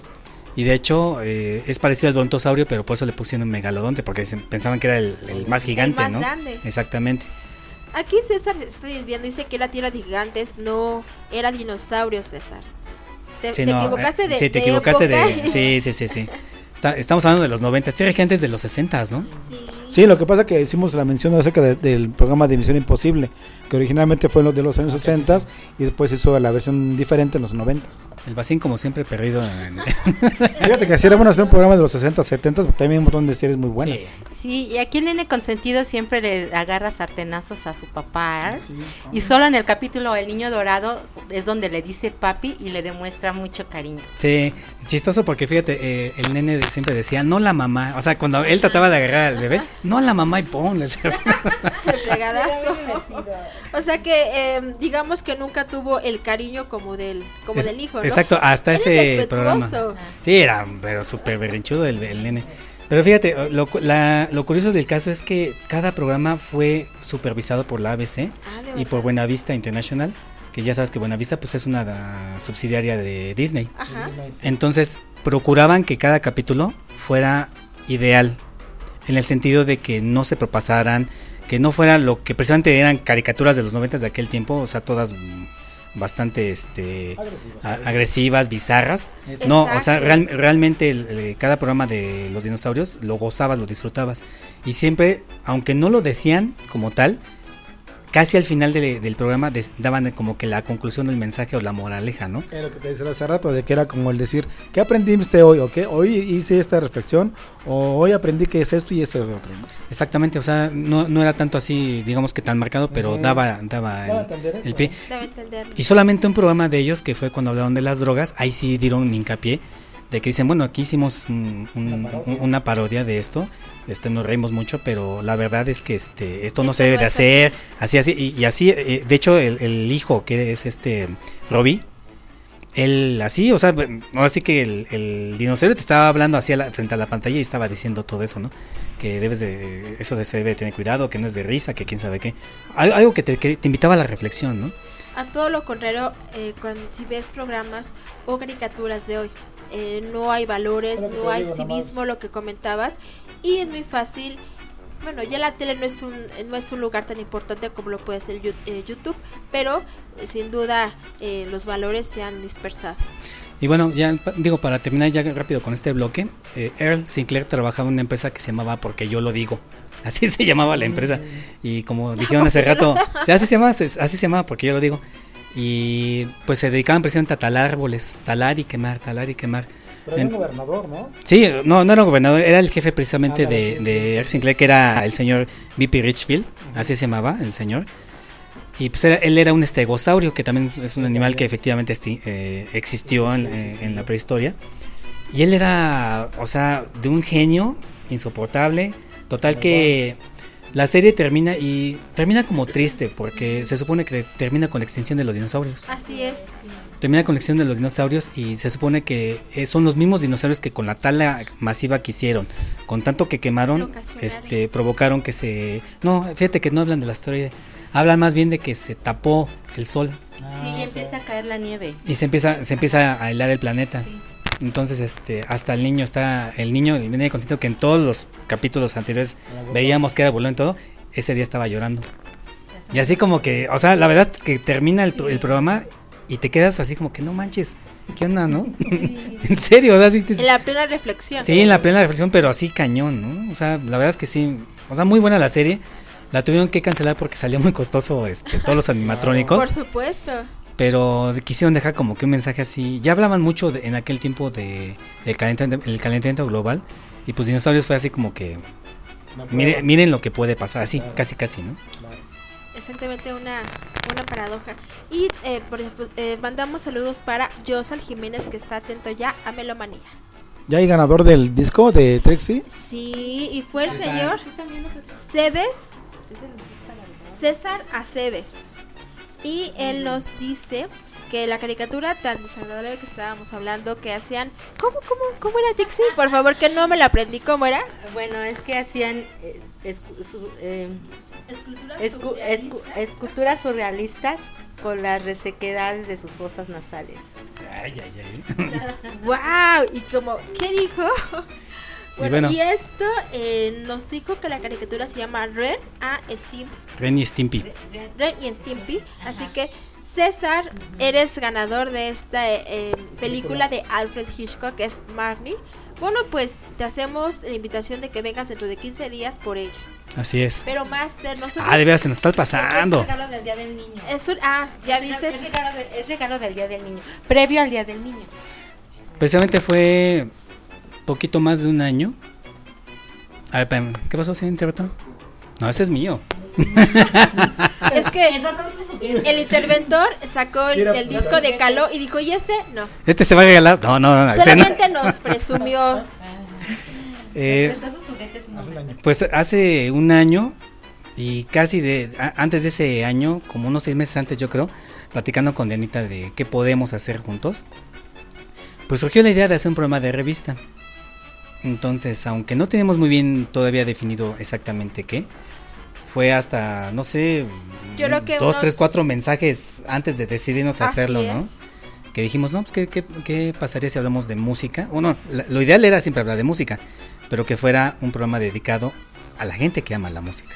Y que saliera un poco de lo ajá, de lo que em, es Energy. Entonces tratamos de compilar diferentes géneros y para hablar de música pues no solamente es un género, sino son varios. Y se nos ocurrió el nombre de Melomanía. Creo que no tuvimos que bater mucho en cuanto a nombre porque teníamos un objetivo. Música. Música y por ende amar música melómanos. Y Exactamente. fue así como salió el, el- el- el título del el título de. Melomanía. Entonces nos dimos, digo, la verdad, o sea, y digo no es porque esté aquí ya, pero Diana es una persona que se organiza muchísimo.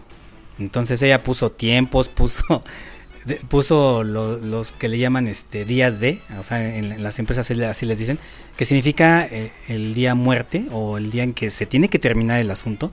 Entonces ella puso 10 así para el logotipo, para el diseño del, del nombre, para muchas cosas, ¿no? Entonces a mí me, me mandaba mensaje, eh, ¿cuándo tenemos esto? Y yo, este, Pues, pues no sé. Pues ahí cuando sea, no, sí, en verdad. Eh, lo comentaba Master que también es, es un, un señor, un chico que sabe mucho y creo que nos compaginamos eh, perfectamente. Pero todo esto, ¿a qué se debe, Master? Ah, pues porque precisamente el próximo programa de Melomanía dentro de 15 días, Melomanía cumple su primer, Primer año, año. de existencia. O sea, se pasó súper rápido. Yo recuerdo que en el primer programa estuvo de invitado el señor eh, Moisés Katz. De hecho, él fue nuestro Él padrino. fue el padrino, entonces creo que es merecedor que nos pueda acompañar nuevamente el- dentro de 15 días. Claro, platicaremos con él a ver qué nos puede decir. Pero sí, son gratos recuerdos y un año se pasa rapidísimo. Así es, así es. Y pues creo yo que como en todos los objetivos, en todos los proyectos, se va refinando, ¿no? Entonces, realmente meno- el programa de Melomanía, si ustedes escuchan los podcasts, que por cierto, eh, el blog lo tuvimos que mover, porque el servidor donde estaba antes ya no funciona, entonces tuve que crear el blog aparte. Pero estoy tratando de subir todos los podcasts, los podcasts de los programas anteriores. Ustedes se van a dar cuenta cómo ha- evolucionado, ¿no? Exactamente, todos los invitados que hemos tenido, temas que hemos tratado. Y bueno, aquí hasta ha venido Anita, eh, acordándonos. ¿te Una vez vino y deja de ¿Te eso, acuerdas madre, así que hizo. hablamos exactamente de John Lennon en su muerte? Que él era, eh, que él tenía el número 9 muy, muy, eh, muy arraigado, muy marcado. Y en el programa número 9, casualmente hablamos de John Lennon, que fue el, el 9 o 19. El 9 no de noviembre. Ajá, no, de diciembre. De diciembre, 9 de diciembre, ajá. Y eh, no sé si fue casualidad o qué fue ahí. Pues fue casualidad pero- porque en realidad, o sea, dijimos, ah, pues este, se murió John Lennon, hay que hablar de él. Y pues, eh, o sea, como siempre vamos de 15 días, 15 días, tocó el día, pues casualmente el día 9, ¿no? Viernes 9, ¿no? Y ese día casualmente también, un, un poco antes de terminar el programa, se fue la señal. ¿Lo recuerdas? Sí. Han pasado cosas extrañas y también el día del temblor nos tocó un poco antes de empezar que desafortunadamente no pudimos hacer el programa porque tembló eh, 15 minutos antes de empezar. Eso fue en el mes de febrero, si no mal recuerdo. Master. No, está, está en lo- Y bueno, han pasado varias cosas y por supuesto que van a seguir pasando y vamos a contar con buenos y nuevos invitados y por supuesto nuevos temas, Master. Así es, y pues estamos aquí realmente muy contentos porque pues hay bastante intención de seguir con todo esto y digo, realmente Diana tiene muchas muy buenas ideas también. Y, y casi siempre yo procuro alinearme, ¿no? Soy de las personas que a veces me gusta saltarme las reglas, pero en Melomanía he procurado que sea, pues, como va, ¿no? O sea, a- algo que sea, que se note la organización desde que nos ponemos de acuerdo ella y yo.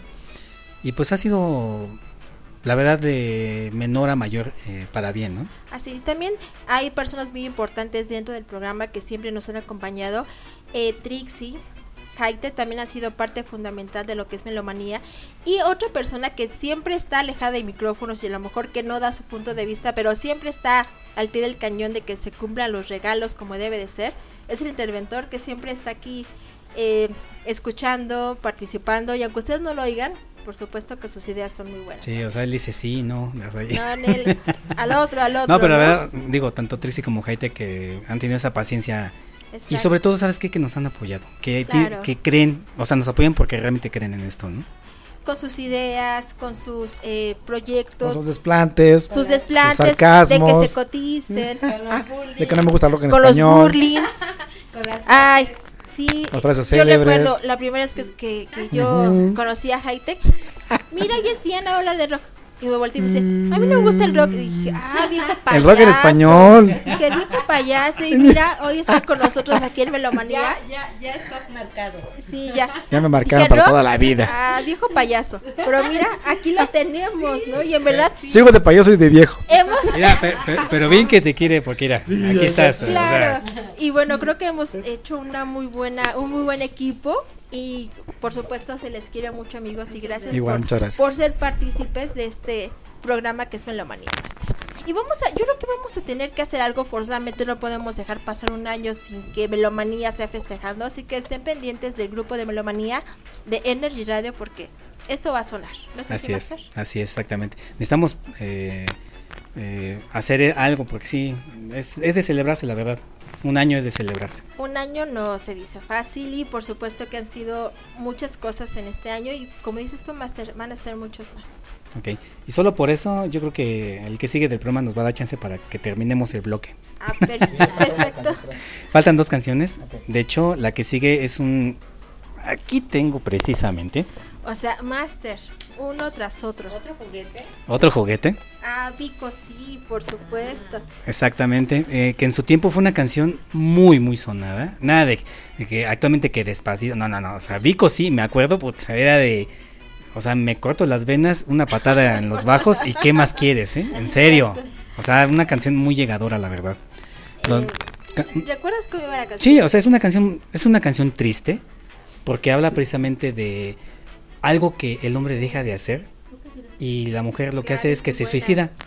Claro que todo esto es platicado a modo de rap, donde él está, pues es más que rap, es más bien está narrando de lo que está pasando. Sí, porque no, no, no rapea, pero sí. No, no rapea, pero sí está- Con, la, la tonadita va platicando. Exactamente, va platicando, que dice, he aquí mi presencia, pues, eh", o sea, y ahí, y Vas, ahí se sigue, vas, ¿no? Master, vas, vas, No vas, me Mejor dejemos que lo cante, Vico sí que lo cante, ¿no? Y bueno, Julio nos dice que felicidades por este primer año. Y también César dice que hay pasos eh, dentro de 15 días por mis regalos.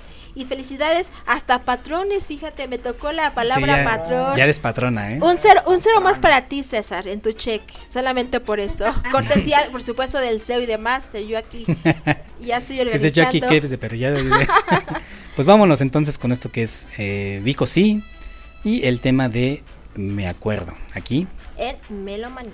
vámonos señores. Y de hecho lo dejé como que a medio empezar esto. Vámonos. Yo no-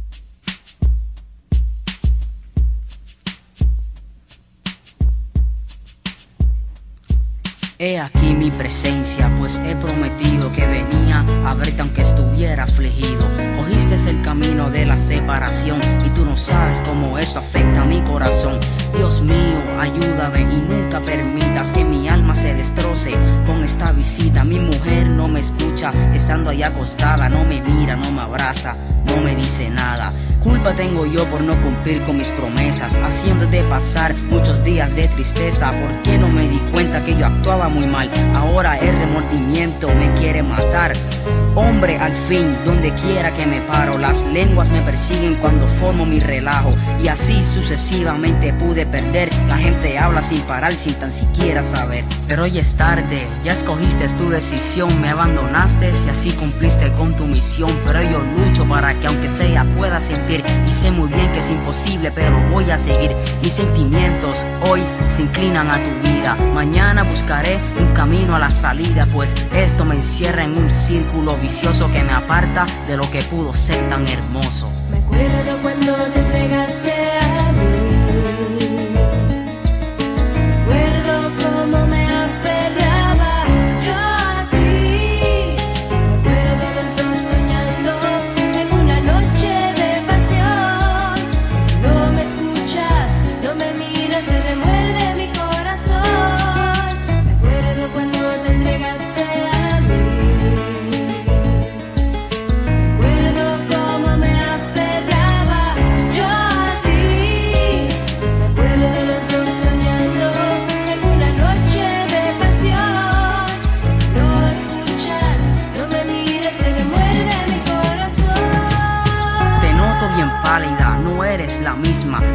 la sonrisa que dibuja tu carisma. Te siento muy fría, tus labios resecos, inútil te ves y sin faltarte respeto. Pero eso no importa, te amo como eres y nunca sentiré lo mismo con otras mujeres.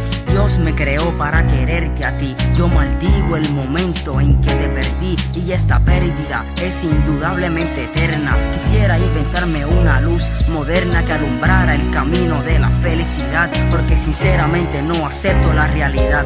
Ser humano no es capaz de aguantar este peso. Yo sufro, me remuerdo y lloro en exceso. Si crees que exagero, pues lo hago por ti, porque demuestro lo que tú significas para mí. Me acuerdo cuando te entregaste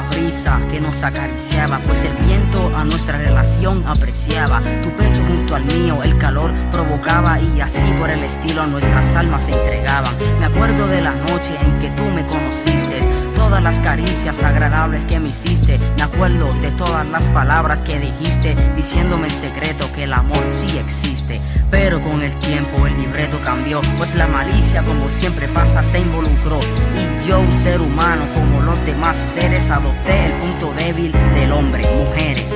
Ya en ese tiempo no pensaba muy bien, de la pasión por el sexo parecía un rehén. Te ahogabas en tus lágrimas y en tus sufrimientos, yo no sé lo que pasaba con mis sentimientos. Luego escuché a todo el mundo decir que por mí la vida te ibas a destruir. Yo no creí en tu palabra, te ignoré como a un perro. Y mírate ahora, mañana es tu entierro. Metida en esa caja sin poderte mover. Todos te lloran y me culpan sin poder comprender que fue un error. No tenía los ojos bien abiertos, mi amor. Perdóname, aunque hayas muerto.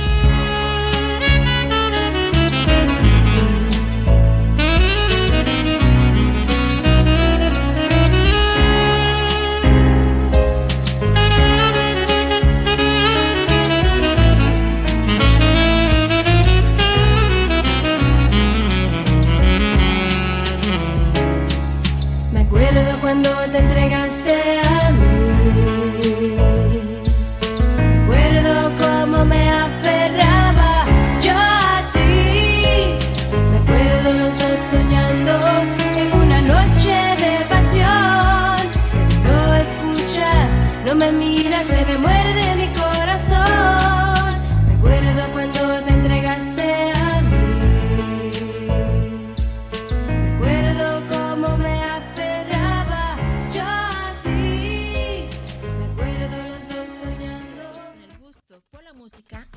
cinco décadas.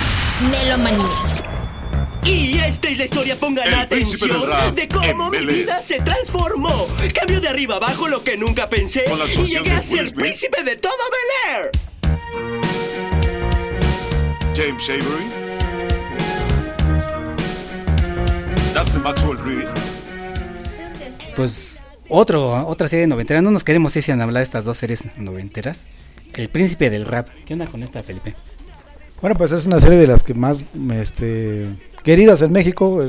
Yo creo que nadie se la perdía, al menos en la tarde de los del- de todos los días eh, pasaba a las siete, ¿no? más o menos En el 6 7 de la ¿no? noche, ajá, en el canal 7 de en aquel tiempo de TV Azteca. Para quienes quieran la canción, pues el grupo se llama DJ DJ JC Giff and the Fresh the Prince. Y esta esta serie duró seis temporadas con 148 capítulos cada cada temporada.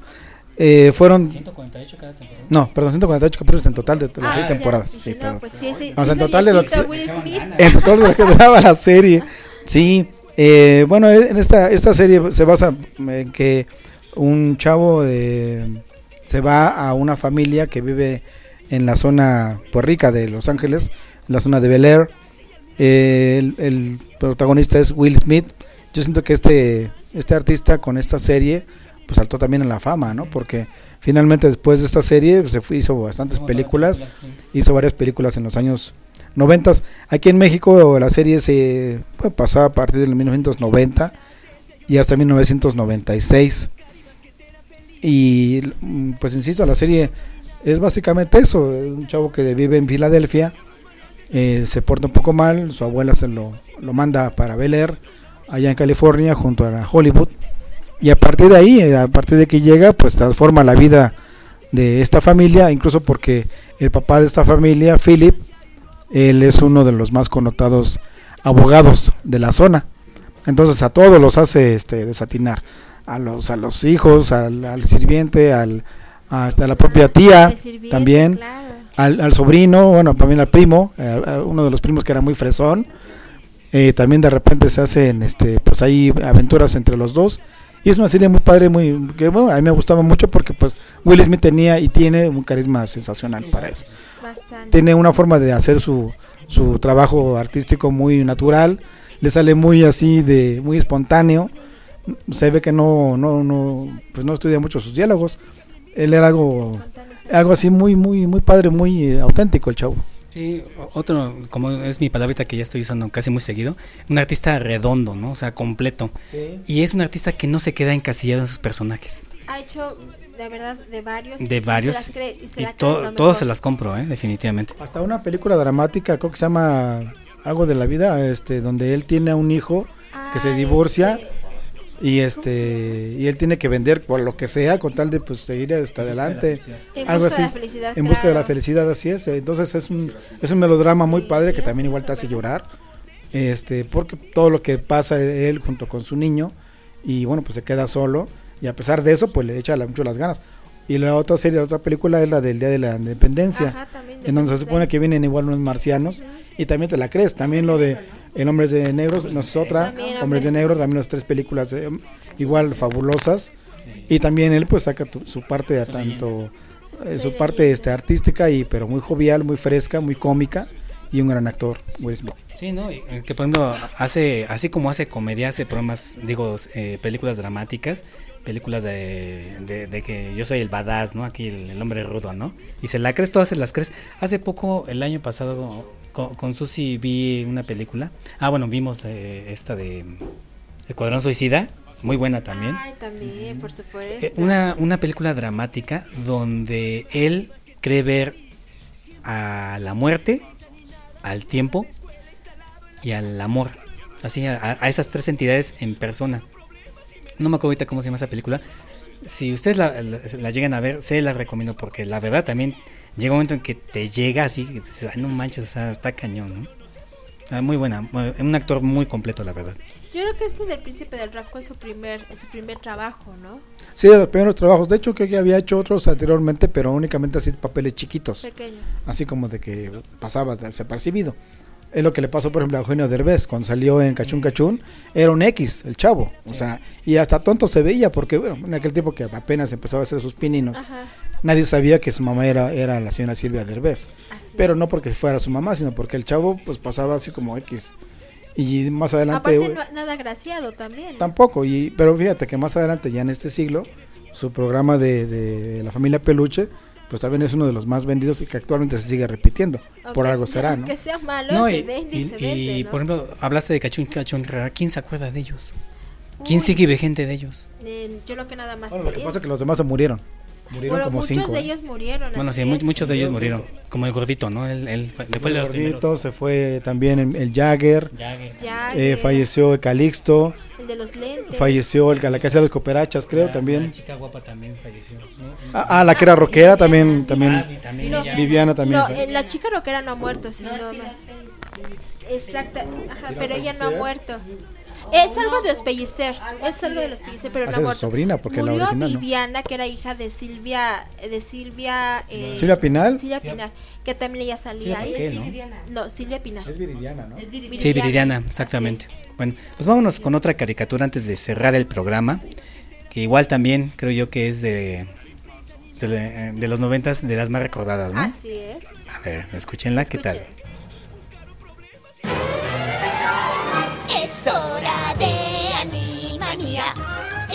Locos de atar. Ven y siéntate a observar. Mucho te divertirás con Animanía. Ven con los hermanos Warner. Y la hermana Warner Dot. Siempre estamos muy alegres entre alguna filmación. Nos encierran en el tanque si nos logran atrapar. No hay quien nos aguante si logramos escapar. Somos Animanía. Dot es bella y ya con no. Guapo es un comelón cuando escucha el saxofón en Animanía. Mira Pinky a Cerebro demostrando su poder junto a estos tres palomos que es la piara caer. Botones y Mandy, ahorita vas a ver. Con escritores locos no que aprender. Somos Animanía, nos pagan sin trabajar. Estamos locos de atar como hermanos Warner. Y la hermana Warner Dot. Siempre estamos muy alegres. Se entrelazan las Pues esos son los Animaniacs, mi estimada Dianita. Así es, dibujos animados. Y esta está en su primera etapa de 1993 al 95. Y bueno, fueron cinco temporadas con 99 capítulos. Y entre los personajes encontramos a Minerva. Minerva, a mí que era una niña fastidiosa que atosigaba a los animales hasta que lo oía, ¿no? Sí, la verdad. Yo con. El, era Minerva. Bueno, Elvira. Elvira, sí era Elvira. que era la que en verdad, eh, yo creo que los animales la odiaban. También estaba Guaco, que era uno de los hermanos. Eh, Slappy y el señor Schulke, también estábamos comentando de los dos palomos. Ah, eh, eh, exactamente, tiene una voz así aguardientosa y, y- y hablaba sobre el padrino. A ver, haz, haz la voz aguardientosa, Diana. Así la voz aguardientosa, No. así. No me sale. Eh, volvemos a lo más que la mismo. haga, o sea, Al rato que se haga unos este, drinks, verás que sí. O sea, hasta te voy a hacer todas las voces. Hasta si canta. Y bueno, eh, también esta serie, no, eso, eso es bullying. Eso es bullying, Trixie, No se vale. Fíjate que es burling. Hasta qué onda? ¿Qué onda con Hightech? A ver, ¿qué onda, Trixie? Ah, también. O sea, se pone Trixie también a burlarse. Aquí, eres la que se burla a todos es Trixie. Nosotros estamos aquí, pero ¿quién es la que está riendo? ah? Sí, la- ve, Dice que el escuchen que se lleva se aguanta, Trixie. Escuchen, o sea, ¿cómo es posible? Y dice el interventor. Parecemos aquí el, que casi casi como debate presidencial. Es Todos en contra de te- todos. Oye, oye, oye, te, te robaste mi, mi, mi tiempo, ¿eh? Devuélveme mi tiempo, ¿eh? Quítaselo, quítaselo. Se le quite, bájale al micrófono. Bueno, en este caso a lo mejor Trixie va a ser la que trae sus pancartas, como Anaya, y va a decir eh, aquí, ¿no? Nuestros, nuestro, este, nuestros acordeones. Bueno, ¿y qué onda con Alemania? Esta es, volviendo al tema central, y es distribuida por la Warner Bros. y después también transmitida por ABC. Entonces, ay, fue muy buena. ¿Duró Muchos mucho tiempo esa serie? ¿Cuánto tiempo duró? La primera temporada está del 93 al 95 y la segunda del 95 al 98. En total estamos hablando de 5 años. Muy buenos. Y Muy con muy buenos. buenos personajes. Sí, así es. Y bueno, pues, ¿qué creen? No me digas, Master. Sí. No Terminamos. me digas que todavía vamos a extendernos hasta las 10 y vamos a agarrar Electro Body. Electroboy. Electro Body. Baja, por favor, esa, esa frase. ¿Cómo dices tú? De buena bonita, palabra. bonita palabra. Sí, la voy a buscar, ¿eh? Sí, la voy a buscar. aquí a cada rato va, Va, va a estar sonando. Vamos a ser como los de Big Brother, que según no podían decir groserías y decían, hola, tú, tú, tú, pero que tú, tú. Entonces así Y vamos todo el programa se pasaba en tú. tú. Así vamos a estar nosotros. Y bueno, amigos, exactamente hemos llegado al final de la emisión del programa número 22, que hablamos de la segunda parte de las series de los 90 y creo que quedaron ahí unas muchas por hablar, Sí. pero creo que tocamos las más significativas. Yo, yo creo que eh, es que hace rato sugirieron por ahí una, pero la verdad es que esa secuencia aparte y estaría bueno como que sea un programa dedicado a series policíacas, por ejemplo. Ah, eh, hablaba Que la verdad. la Policíacas ley y los que salieron de ahí, por ejemplo, Columbo, este, Koyak, Koyak. eh, eh, Canon, Comando especial. MacGyver. MacGyver. Con MacGyver tenemos un montón. Con MacGyver con esta del mentalista. También. O sea, hay, hay- bueno, digo, es una sugerencia de programa. es- a ver, hay que ponerle fecha, ¿no? Claro, claro, lo pondremos en el calendario de Melomanía. Podemos, podemos meter los expedientes, pero como ya hablamos de ellos, ya quedan afuera. Podemos tocar nuevamente que ese tema lo trajo Trixie la, hace 15 días. Los expedientes secretos. Sí, pues hay otros programas también de extraterrestres. Es que, por ejemplo, ahí podría ser también una serie que habla de, de extraterrestres, que también hay un montón. Sí, claro. Muchísimas. Podemos, sí, nos podemos y podemos repetir de todos modos los X-Files, ¿no?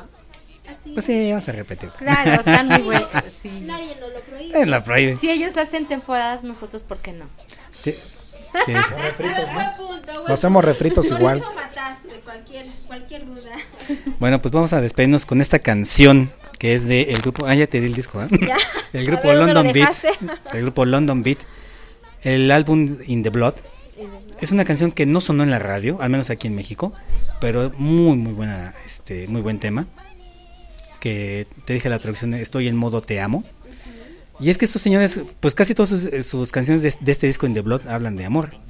Y la verdad es que este es un tema romanticón, muy bueno y pues va a gustar, la verdad.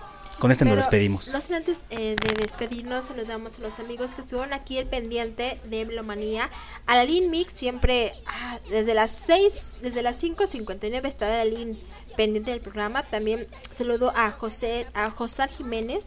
También por acá está el brujo de Catepec, está Jorge Pivaral, está César, a veces está Julio, también pendiente de Melomanía.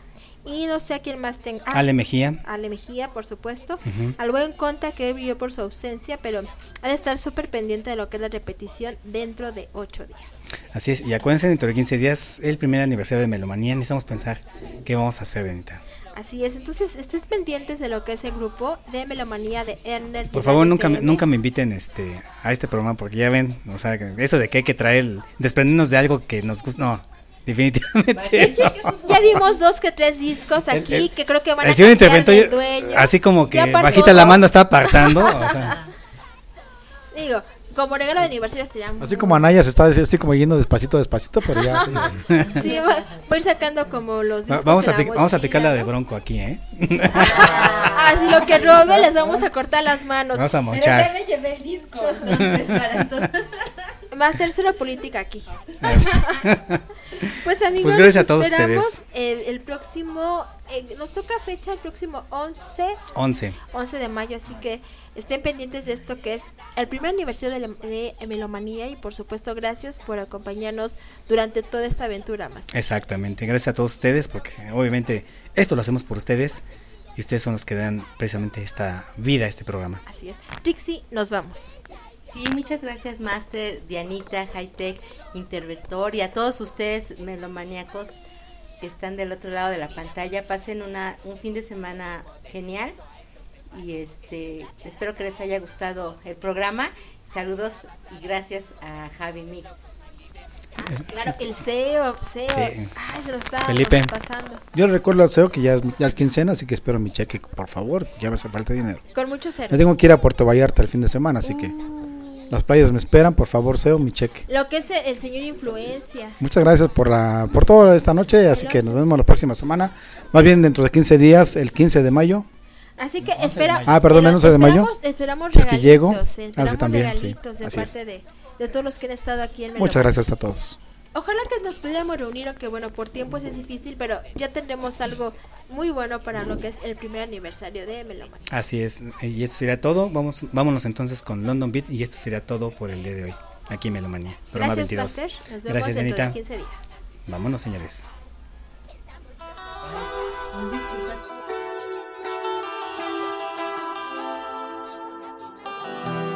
En el tanque si nos logran atrapar.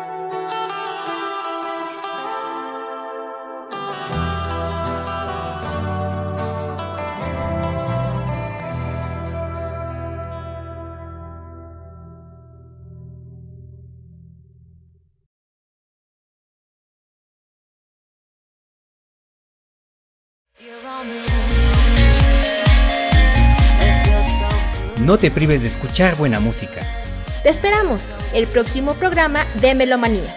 por Energy Radio.